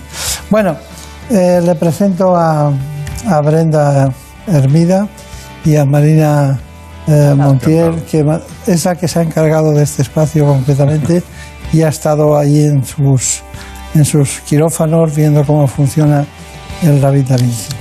Bueno, hay muchas cosas que yo le quiero preguntar, pero Antes voy a... Usted incluso ha estudiado temas del vardenafilo, ¿no? Sí, Que hizo estudios en relación con la diabetes o con algo, ¿no? Así, eso en uno de es sus trabajos. correcto. ¿Y a qué conclusión llegó? Pues que parece que es un protector endotelial y no solamente beneficiaba en el tratamiento de la disfunción eréctil, sino que también mejoraba a los enfermos desde el punto de vista endotelial. Entonces, estos enfermos que tenían patología cardiovascular y disfunción eréctil, el uso les podía beneficiar. Del vardenafilo. ¿Y ayuda a la potencia sexual o no? Indudablemente. O sea, es del grupo de... de- Sí, son todos inhibi- inhibidores de la fosfodiesterasa 5 y todos tienen un efecto similar en el sentido de que favorecen la función sexual a través de la vía del óxido nítrico y de esta manera pues todos los enfermos obtienen este beneficio en la esfera sexual y además vimos en este trabajo en concreto que eh, desde el punto de vista cardiovascular tenían un beneficio. Con lo cual, pues matábamos dos pájaros de un tiro. Ya sé que vamos a hablar del, del robot Da Vinci pero, y del cáncer de próstata, pero antes eh, ya sigo con esto. Entonces, ¿cuál indicaría usted en este momento para la disfunción eréctil? Depende, hay que hacer un estudio pormenorizado. Nosotros, de hecho, en el grupo tenemos un equipo especializado en andrología y hay que verlo, es decir, esto no vale el café para todos. Tenemos que hacer un estudio concienzudo y saber efectivamente cuál es el problema de base, si es un problema de índole hormonal, estructural, etcétera. Y una vez que enfocamos todo, aplicamos el tratamiento, es decir, y varía mucho según la esfera del problema. ¿Y las, hay consecuencias para generales de aumento de la coagulación o algún problema de algún tipo y tal? ¿Cuál es el, el- problema principal, la complicación principal de los vardenafilos, los sinafilos, todos esos? En pacientes que tienen un estudio cardiológico que es normal y que no tienen una patología de base que lo contraindique, está perfectamente indicado y no les va a generar ninguna clase de problemas. Entonces, como no es un tratamiento óptimo. Está bien eso, está bien. Es que nos preguntan tanto. ¿Usted ha estudiado el cáncer urotelial? ¿Y por qué? Porque en el grupo de, de- de, digamos que dentro de todos los tumores eh, del aparato urinario tenemos que especializarnos y estudiar todos y cada uno de ellos. Y porque, entre otras cosas, la cirugía robótica también aplica a los tumores de urotelio. Entonces tenemos que estar bien formados en cada uno de estos tipos de, Claro. de tumores. ¿Qué me dice del cáncer de pene? Es un tumor que no es tan frecuente, pero que tenemos que, bueno, pues como todos los tumores de la esfera del aparato urinario y sexual, tenemos que estar muy encima de ellos, tenemos que eh, hacer un diagnóstico adecuado, un diagnóstico precoz y sobre todo se tiene que hacer en unidades súper especializadas porque ya que no es una entidad tan frecuente, tenemos que hacerlo con grupos que estén altamente cualificados y capacitados para tratarlos. Porque no es solo la cirugía de lo que sea, es decir, una amputación, cirugías parciales, sino que todos los tratamientos reconstructivos requieren de manos muy especializadas. Eh, bueno, eh, todo son temas principales de los trabajos que he ido viendo de usted, ¿no? Y por eso le pregunto, y aprovecho, claro. El cáncer renal, también lo ha estudiado. Sí, eh, el tumor renal es frecuente y además también volviendo al ámbito de la cirugía robótica, es un tumor que supone un reto, puesto que por un lado, cuando el diagnóstico es tardío, son tumores avanzados y son cirugías que a Dios gracias hoy se ven cada vez menos, cirugías de alta demanda y de una alta especialización, y luego los tumores, que ahora cada vez se producen diagnósticos más precoces, con tumores más pequeños, que suelen ser un hallazgo incidental, tengo un cólico, tengo un problema en la vesícula biliar, me hacen un escáner, una ecografía y diagnostican una masa renal. Este diagnóstico precoz nos permite hacer un tratamiento mucho más conservador de unidades renales y por tanto ese enfermo con un tumor eh, va a conseguir preservar la unidad renal. Y entonces ese es el, el, el gol, digamos, que, buscamos, el objetivo. Claro, claro. Bueno, pues estamos con el doctor Ricardo Brime, que es urólogo y trabaja en el Hospital HM San Chinarro, también en Puerta del Sur y en el Rock Clinic que dirige el doctor Romero Otero. Además, es miembro de la unidad de cáncer de próstata y la unidad de urooncología. Por eso está aquí esta mañana. Le presento eh, también a, a Marina Montiel, que es la que ha estado con ustedes. ¿Algún- ¿Tenéis alguna pregunta? ¿Tienes alguna pregunta? Sí, ¿quién podría manejar este sistema Da Vinci? Es decir, eh, ¿se necesita algún tipo de formación específica que acredite en cirugía robótica o podría...? Eso es. Hay un sistema de formación que se comienza con el cirujano asistente, digamos, y hay una formación para asistir al cirujano que está en la consola y una formación también para ser cirujano de consola. Una vez que se lleva ya una experiencia, unos casos, lleva también un sistema de mentorización, de tutorización, para que cirujanos más experimentados hagan, digamos, esa tutorización a cirujanos que tengan menos experiencia y luego ya se accede a los mandos del robot. Por tanto, requiere un alto nivel de especialización, un alto nivel de, eh, digamos, profesionalización de la cirugía. ¿Y qué ventajas tiene la cirugía, este tipo de cirugía mínimamente invasiva como es el robot Da Vinci en este caso, en el cáncer de próstata? El robot nos ofrece múltiples ventajas. Si hablamos de ventajas a nivel del paciente y de la enfermedad, eh, la principal ventaja es que consigue hacer cirugías, como decíamos, mínimamente invasivas, menor incisión, menor tiempo quirúrgico, menor tasa de sangrado, menores complicaciones, los enfermos son dados de alta más pronto.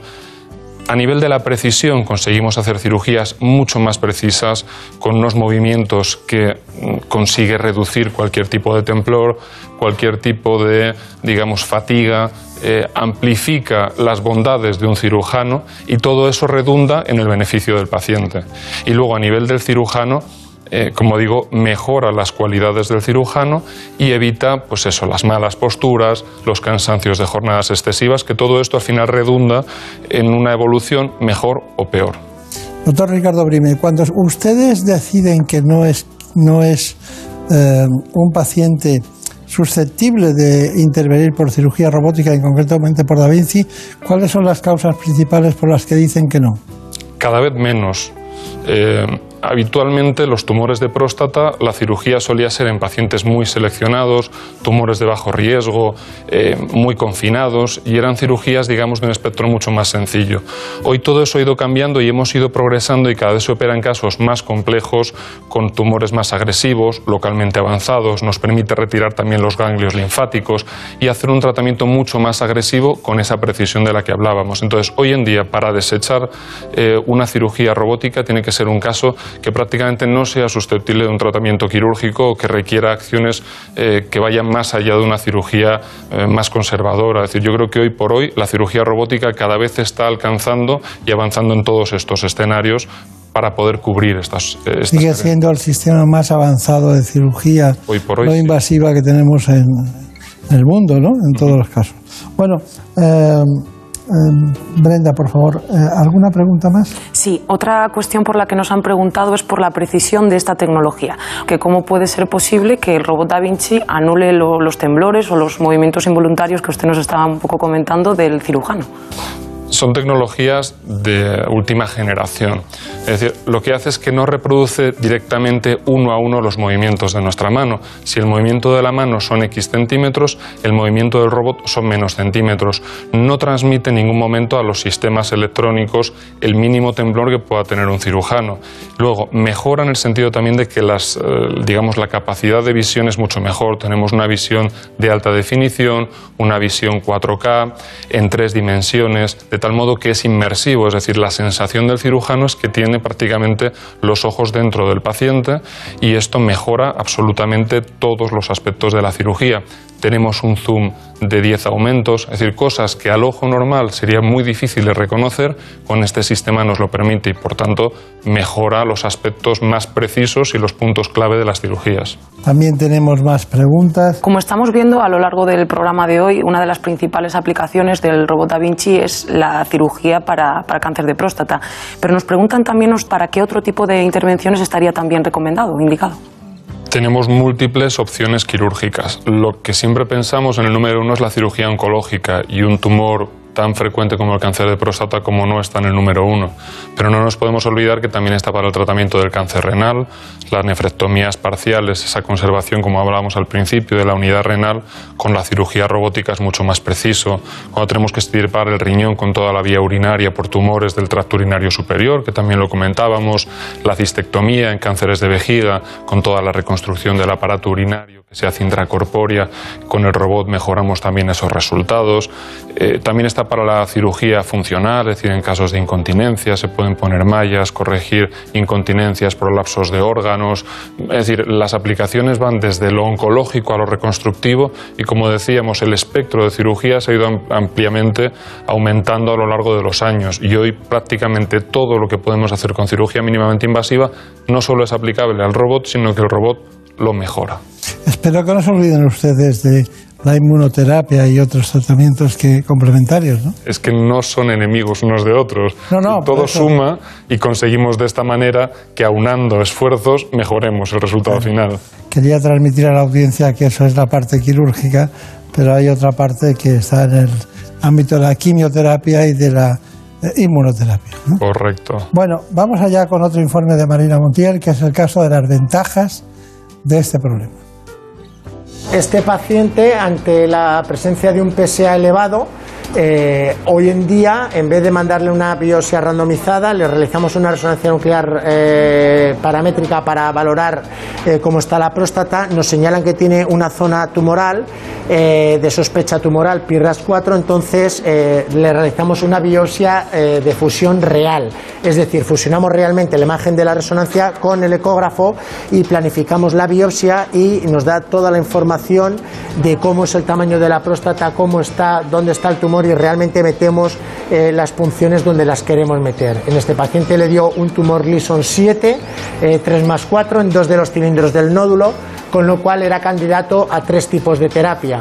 O terapia focal, en la cual únicamente hacemos una ablación del tejido que nos marca como tumoral, una prostatomía radical o una radioterapia. Explicados los pros y contras, el enfermo decide realizarse una prostatomía radical robótica, que es el procedimiento que vamos a realizar hoy.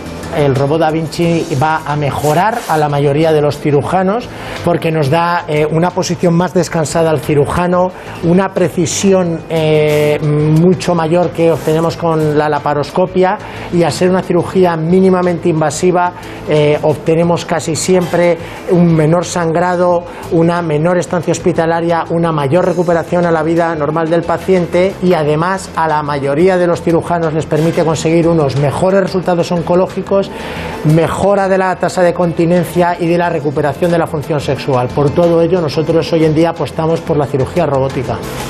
A mí me llama mucho la atención que hay menos incontinencia urinaria y también eh, que haya menos disfunción eréctil. ¿no? Eso es muy importante, las dos cosas muy importantes para el varón. Nosotros tenemos tres objetivos claros y vamos por orden. El objetivo número uno es el oncológico, porque evidentemente es el problema de base. ¿Qué mejora este tipo de intervenciones de última generación? Al ver mejor los tejidos, sumado a una buena planificación, como hablaba antes el doctor Romero, de la resonancia, de la biopsia fusión, al planificar muy bien y tener un mapa topográfico de la próstata, podemos adelantarnos a los puntos clave, digamos, a las zonas anatómicas clave.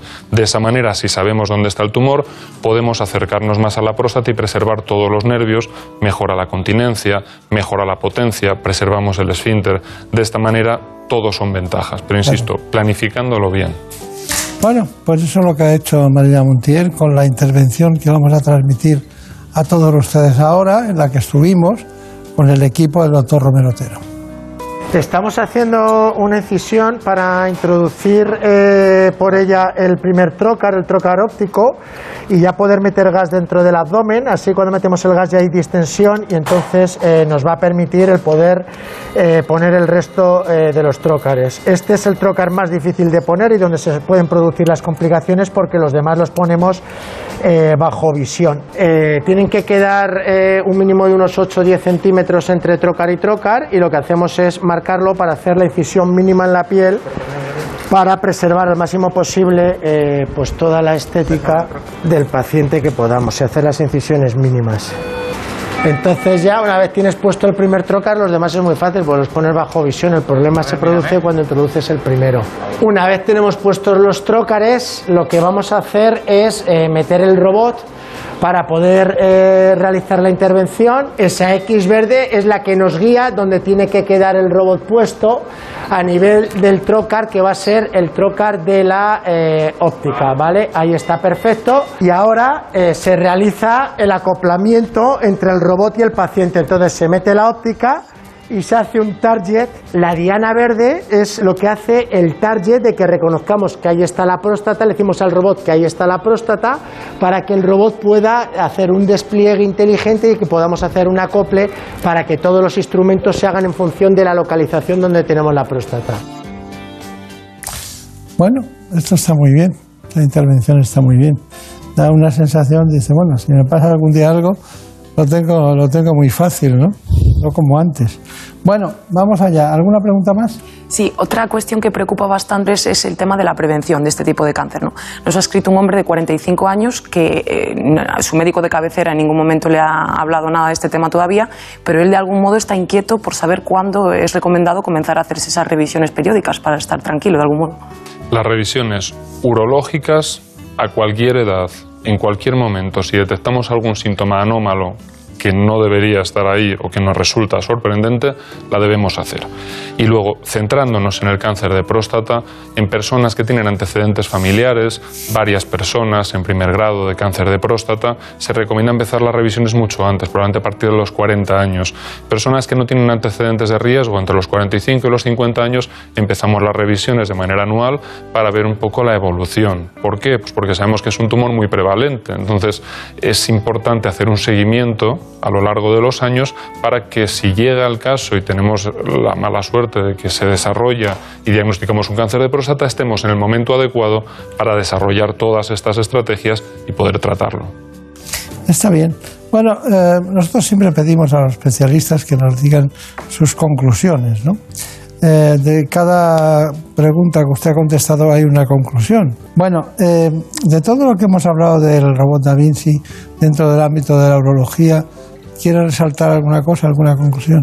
Mi conclusión es que el robot Da Vinci aporta una herramienta que hace unos años no tenía y que mejora todos los aspectos. Entonces, eh, creo que hay que tenerlo muy en cuenta. No es algo que vaya a venir o es una innovación, es algo que ya está, que está para quedarse y que tendrá que evolucionar a lo largo de los años para mejorar e implementar aún más si cabe, pero que tenemos que tenerlo como el referente hoy por hoy en la cirugía urológica y más aún en la oncológica.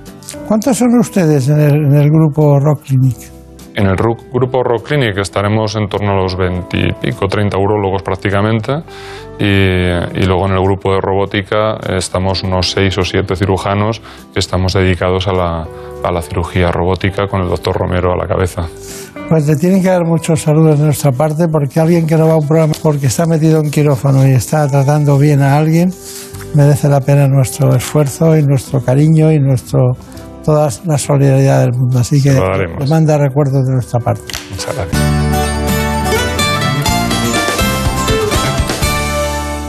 Por un beso tuyo, contigo me voy. No me lo pregunto, contigo me voy. Que se me fue del alma, contigo me voy. Yo me voy. Realmente ha sido muy entretenido, hemos tenido la posibilidad de adentrarnos en conocimientos científicos y también de cuestiones muy útiles para nuestra salud.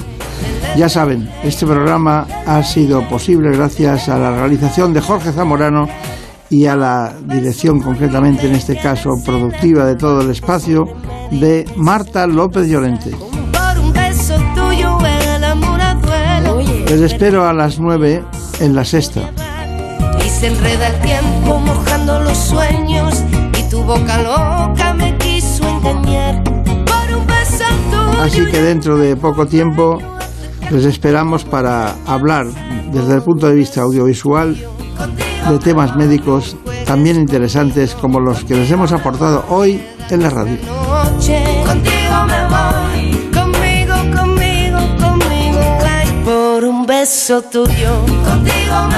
No me lo pregunto. Contigo me voy. Que se me fue.